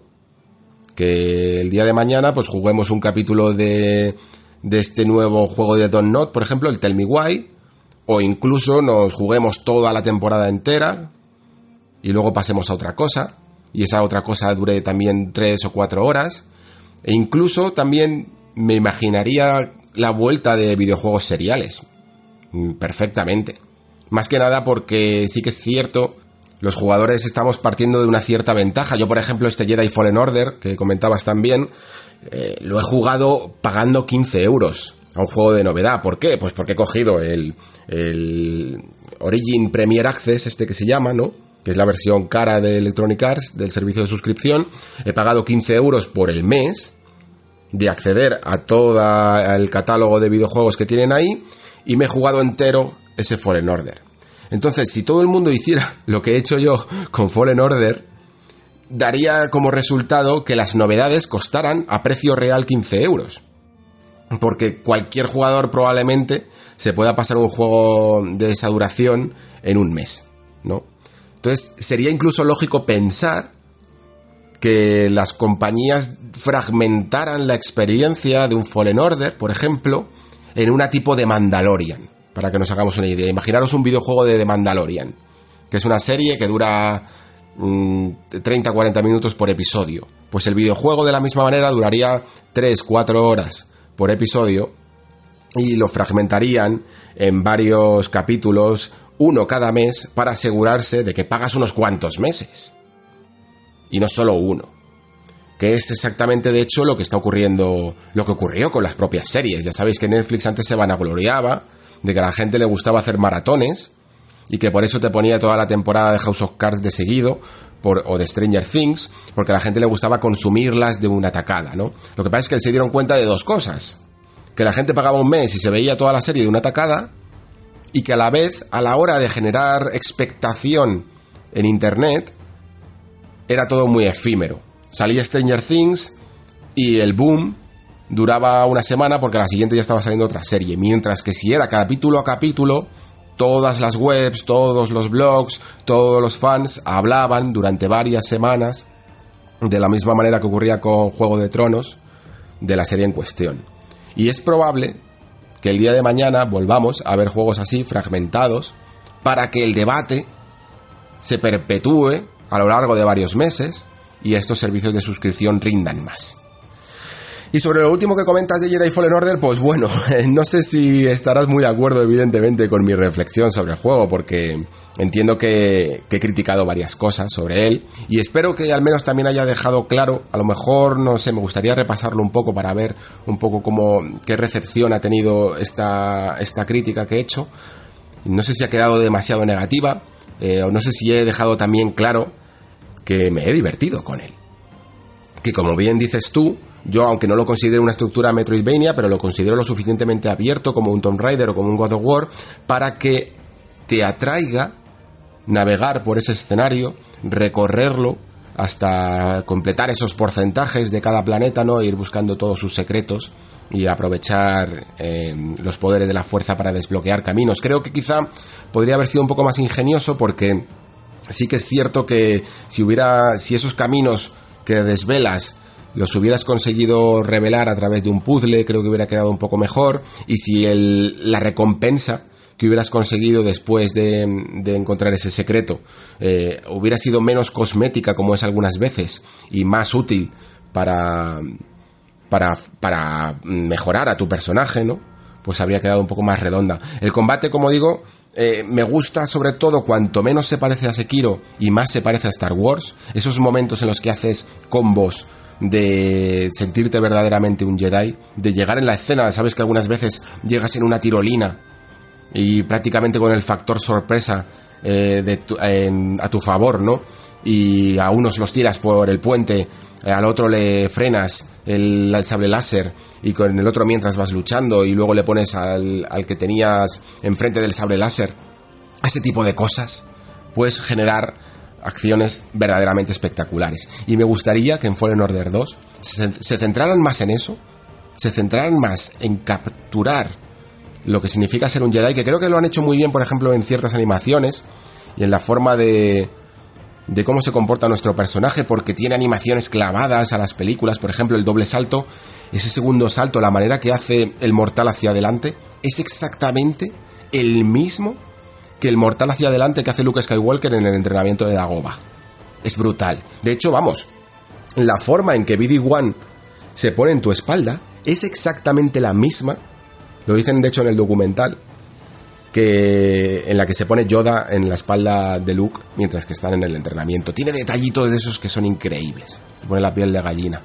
Y me gustaría ver más. Me gustaría que Fallen Order, como decía, fuera más Fallen Order y menos necesidad de ser Sekiro o, incluso esas plataformas de Uncharted, esos momentos de engancharse ya a una parra o a, una rejilla, creo que han envejecido un tanto mal a lo largo de los años y a mí me gustaría que, tuviera más personalidad en eso. Hay que pedir también un poco más de personalidad, pero creo que es una obra indudablemente divertida. Vamos ahora con los comentarios en texto. Muchas gracias a Hiler y Buen Villano, que también me felicitaban por el aniversario del podcast. Muchísimas gracias, chicos. Y seguimos ahora también con Carlos Mínguez de Diego, que me decía, yo espero con mucha ilusión la nueva consola Xbox, la Scarlett y por supuesto Game Pass. ¿Qué es lo que mejor que le ha podido pasar a la industria de los videojuegos? Como siempre, gran programa. Pues bueno, lo que hemos comentado del Game Pass, ¿no? Que está claro que está captando muy, muy bien a, ciertos jugadores que, que, les gusta esta forma de consumir videojuegos mucho mejor que a precio completo, evidentemente. Lo entiendo perfectamente, Carlos. También Carlos nos sigue comentando que lo de Need for Speed ya es un chiste, pero de mal gusto y sin gracia. Si Electronic Arts no es capaz de darle la saga a un estudio que sepa lo que queremos los fans, eh, underground, con gráficos actuales y con la esencia de aquellas entregas, más un toque de Most Wanted de 2005. Entonces que se plantee si seguir quemando la saga, porque cada Need for Speed nuevo es más de lo mismo. Son entregas sin alma, con animaciones mediocres, con una policía que ya no es un reto como antes y una estética más parecida a Forza Horizon. Bueno, Carlos, es que sí que es cierto que, lo, bueno, lo que comentaba, que Need for Speed ha perdido su identidad, ¿no? Y muchas veces incluso yo creo que no es capaz de establecer un equilibrio entre lo que cree que quieren los jugadores, lo que cree Electronic Arts que hace falta para Need for Speed y lo que el propio estudio de Ghost Games quiere para, para su juego, ¿no? Creo que están en políticas diferentes y al final sale un pastiche de todo que no termina de convencer a, nadie. Yo creo que incluso ni siquiera la Electronic Arts queda contento cada vez que sale un Need for Speed porque es que ni siquiera lo promociona del todo tal como debería, ¿no? Eh, se les ve por lo menos un intento muy fugaz de promocionar este videojuego. Como digo, creo que la siguiente generación va a ser la última oportunidad que tenga Need for Speed para alcanzar velocidad punta y si no lo hace es muy probable que desaparezca de la carrera. Seguimos con Spawn, que me dice, muy buenas Alex y oyentes, menudo año nos espera de rumores y suposiciones. Pues sí, es verdad. Hasta que las marcas no den datos oficiales, la nueva generación va a ser una fuente de teorías. La idea que comentas de un disco base y valla de conexión para ampliar capacidad me parece muy plausible y adecuada. Así cada uno puede gastarse más o menos dependiendo de sus necesidades y bolsillos. Personalmente la tecnología del streaming me parece muy válida pero en un futuro. Al final, tener un juego físico hoy en día no te garantiza poder jugarlo siempre que quieras, ya que hay un 99% de juegos que salen con parche día 1 o más adelante los actualizan. Así que sin el permiso de la distribuidora, no podrás rejugarlo si el servicio no está disponible. Con todo eso vengo a decir que con el tamaño de la instalación del disco, los parches, las actualizaciones, etc., me veo con torres de discos en lugar de cajas de juegos, como actualmente. Como bien has dicho tú, incluso organizados por categorías. En fin, que la nueva generación nos va a ocupar un buen espacio en las estanterías, igualmente. Postdata, reescuchando el podcast especial de Dead Stranding, creo que le voy a dar un tiento cuando, cuando baje de precio y me lo permita el reloj. Tantas buenas críticas y de gente en la que confío por experiencia me están haciendo tenerle ganas. Fuerte abrazo a ti y a la gente de Discord. Pues Spawn, eh, yo espero que al menos esos discos, ¿no? Esos discos de almacenamiento, como dices tú, espero que no se, que no queden apilados en torres y se puedan de alguna manera, pues, insertar en la consola y que queden ahí bien guardaditos, en la bahía de expansión o donde haga falta. O al menos que una vez que, que al menos que con dos para toda la generación que compremos, yo que sé, imagínate uno de un tera y luego ya cuando bajen de precio podamos conseguir uno ansiado de 4 teras o algo así, pues con eso ya nos dé para toda la generación, porque sí que es verdad que como tengamos que ir coleccionando este tipo de memory cards va a ser bastante gracioso. Me alegro que además que le des una oportunidad a Dead Stranding. yo sé que algunos de nosotros hemos sido muy pesados con el juego pero me ha alegrado un montón durante el último mes ver que mucha gente que a lo mejor eh, no le atraía personalmente la experiencia, pues está haciendo como tú y aunque no lo compré ahora, pero sí que se lo apunta para que en un futuro, pues yo que sé, a lo mejor incluso puede que lo pille en PlayStation Now o en una oferta de, de estas que se suelen hacer en, en, PlayStation Network como la que tenemos ahora mismo de Navidad, ¿no? Y que por un módico precio de yo que sé, 20, 30 euros, pues lo mismo sí que le das una oportunidad y oye, quién sabe, lo mismo descubres un gran juego. Y si no te gusta incluso, pues tampoco has perdido tanto, ¿no? Seguimos con Luis Checa, que me dice, muy buenas Alex, lo primero es felicitarte por el programa y agradecerte mucho tu trabajo. Como jugador ya veterano, al menos en edad, soy un gran defensor del formato físico, ya que me permite preservar mejor los juegos en el tiempo. Y si de aquí a 10 años quiero rejugar o jugar por primera vez algún juego de la estantería, depende casi únicamente de mí el que pueda hacerlo. Conservar el disco o cartucho y la máquina que lo reproduzca lo veo más fiable que depender de terceros. Pero no se le puede poner puertas al campo y la tecnología y el progreso van en una dirección contra la que es muy difícil luchar. El mercado digital y los abundantes suscripciones que están tan de moda nos presentan un entorno videojueguista en el que no importa poseer un título, sino poder jugarlo simplemente. Lo que más escucho en referencia al Game Pass es lo tienes gratis en Game Pass. Y aunque parezca una opción genial e incluso algunos meses lo pago, no puedo estar más en desacuerdo con esa expresión. Ni es gratis, ya que es algo siempre que hay que pagar y no lo tienes. Solo mientras pagas puedes utilizarlo. Este tipo de consumo en otros productos como cine o música me rechina un poco menos. Cada vez que ves una película es exactamente igual. Como muchos somos nosotros lo que cambiamos e interpretamos el mensaje de esa película de una manera distinta. Pero los videojuegos, al ser mucho más interactivos, cada partida es diferente, ¿no? Puede que muy parecida a la anterior, pero tenemos un mayor control para que la experiencia sea distinta. Es esa capacidad de poder ser yo quien decida cuándo puedo jugar a mis juegos y no una empresa la que me sigue haciendo comprar juegos en físico juegos que incluso no voy a jugar, al menos por ahora incluso. Puede ser coleccionismo o preservación, no lo sé. Sencillamente me encuentro más cómodo teniendo los juegos que solo pudiendo jugarlos.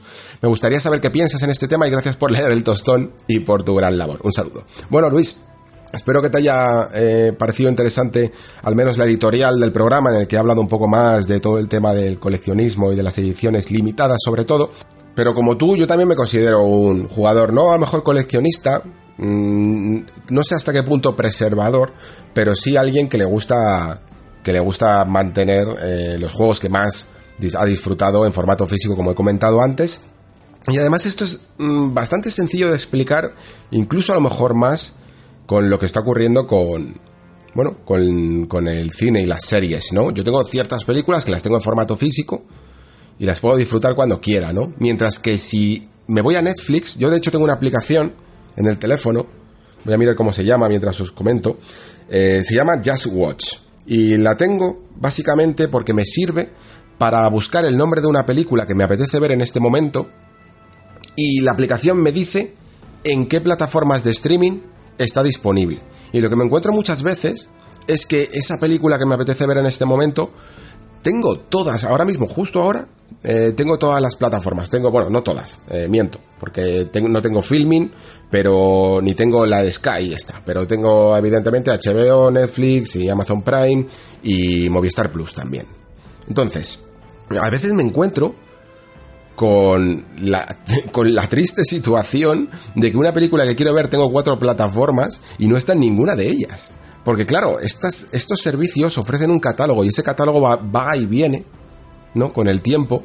Y puede que a lo mejor esa película que tú quieres ver en este momento estuviera en, eh, en, algún, en algún momento, en algún año, en Netflix, por ejemplo, pero de repente ya ha desaparecido. Y de hecho la buscas y Netflix te reconoce que sabe perfectamente qué película es, que la ha tenido, pero ahora mismo no te da ningún resultado, ¿no?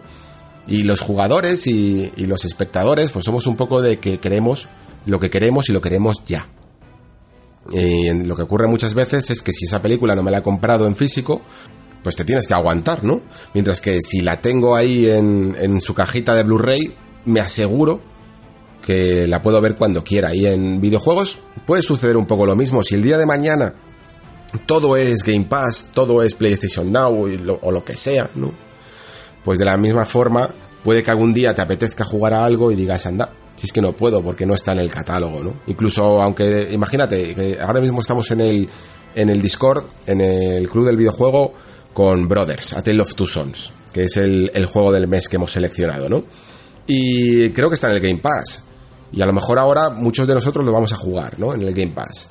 Si el día de mañana no lo tienes en físico, yo sí que lo tengo, pero si el día de mañana no lo tienes en físico y te apetece volver a rejugarlo, puede que vayas al Game Pass y te des cuenta de que ha desaparecido, ¿no? Este mes desaparecen unos cuantos juegos, creo. Me pareció ver la lista el otro día, sé que estaba Abzu y no sé cuál más. Pues a lo mejor tienes Abzu ahí en el catálogo de Game Pass, esperando, ¿no?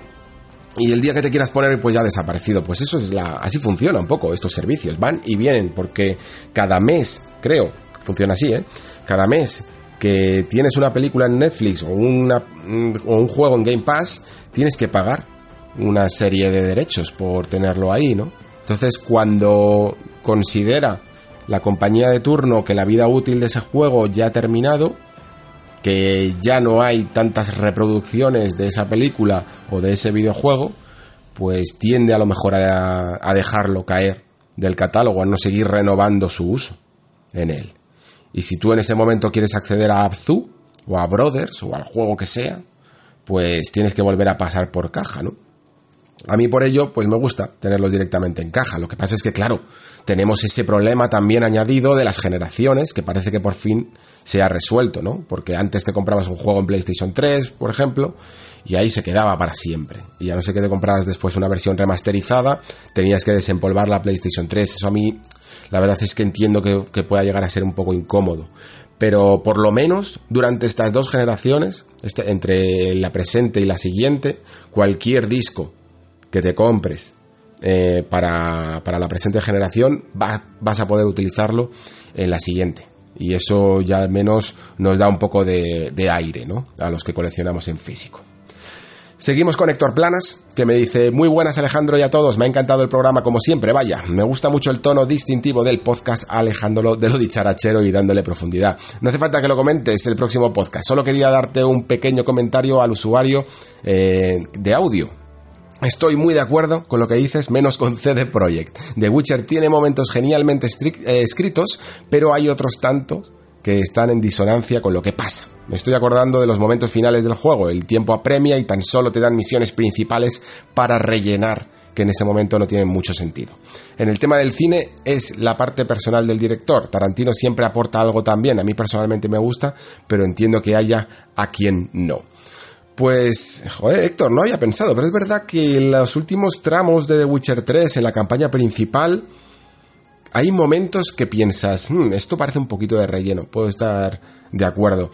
no sé si hasta, hasta qué punto eh, están mal escritos, en plan escritos en, como, como de guion, ¿no? Yo creo que más o menos mantienen el nivel, pero sí que es cierto que a lo mejor se antoja innecesario poco interesante, ¿no? Para lo que está ocurriendo en ese momento que debería de, tener a lo mejor un poco más de epicidad o ya revelar las grandes sorpresas y no estar tan perdiendo el tiempo, ¿no? En, en, otros trabajos, ¿no? Pero bueno, supongo que ellos consideraron quizá que el juego tenía que llegar a una cierta duración, eh, aprovechar determinadas partes del mundo que no habían aprovechado todavía y tomaron esa serie de decisiones. Evidentemente no hay nada perfecto. Seguimos con Abraham, que me dice, me animo a comentar por fin, después de seguir el nexo desde el inicio. He de decir que mi primera impresión del podcast fue demasiado chocante, acostumbrado a otros podcasts no tan profundos y serios. Mi sincera gratitud y admiración por el trabajo que haces. Para no dar mucho la chapa, diré que Dead Stranding es un símil del nexo, unir a la comunidad entre sí y a su creador. Grande, Alex. Pues muchísimas gracias, Abraham. Eh, es cierto que el nexo es peculiar es cierto que acostumbrado a otros podcasts de videojuegos, ya no, ya no me refiero a profundos y serios, pero sí que es cierto que evidentemente el tono es distinto, el ritmo es, eh, no es igual, no, no tiene la misma velocidad, ¿no? Y sobre todo también, pues que yo aquí en el Nexo soy único guardián, guardián, aunque me siento muy acompañado con vosotros, evidentemente. Pero es normal que a mucha gente le choque. Y yo entiendo perfectamente, por ejemplo, que haya gente que directamente no le guste, que está tan acostumbrado a lo mejor o le gusta esos debates que se forman entre varios eh, locutores, ¿no? Y simplemente está método ensayístico que utilizo yo, aquí hablando con vosotros también, pero, pero reflexionando yo solo, ¿no? Pues no sea del gusto de cualquiera. Así que me alegro que incluso aunque al principio te costará un poco más, pero bueno, la costumbre hace el cariño. Así que muchísimas gracias Abraham por participar por primera vez. Terminamos con Osuka, que me dice, buenas, una cosa que yo he hecho en falta en los debates sobre Sony y Microsoft es el hecho de que la primera es en esencia una empresa de hardware y la segunda de software. Además, la división de entretenimiento de la primera es la niña bonita de una empresa en clara decadencia, mientras que la división de videojuegos de la segunda es casi un capricho de la empresa con mayor capitalización bursátil en la actualidad. Con esto quiero decir que Microsoft se puede permitir todos los Game Pass y comprar todos los estudios que le dé la gana.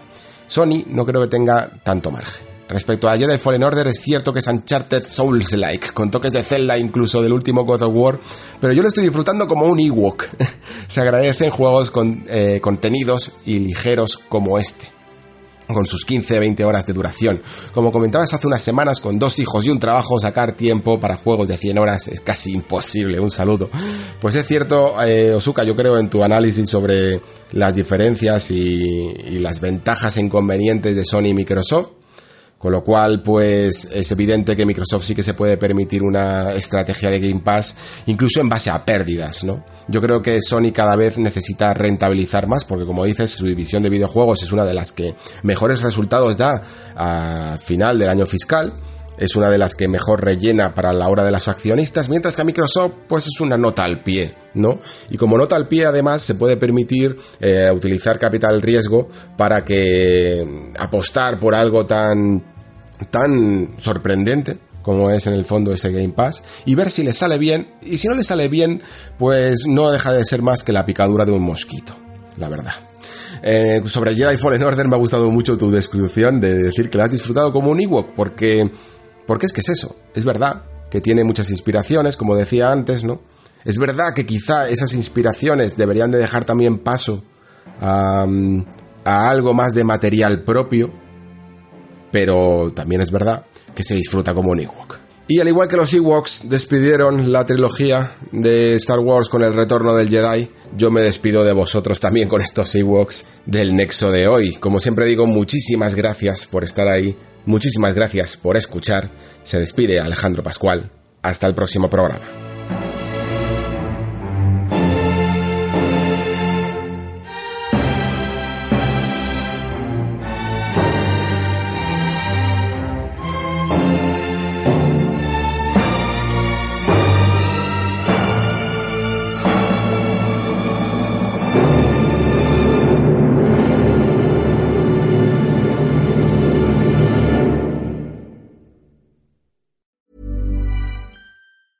Hi, I'm Daniel, founder of Pretty Litter. Did you know cats tend to hide symptoms of sickness and pain? I learned this the hard way after losing my cat, Gingy. So I created Pretty Litter, a health monitoring litter that helps detect early signs of illness by changing colors, saving you money and potentially your cat's life. Pretty Litter is veterinarian developed, and it's the easiest way to keep tabs on your fur baby's health right at home. Go to prettylitter.com and use code ACAST for 20% off your first order and a free cat toy. Terms and conditions apply. See site for details.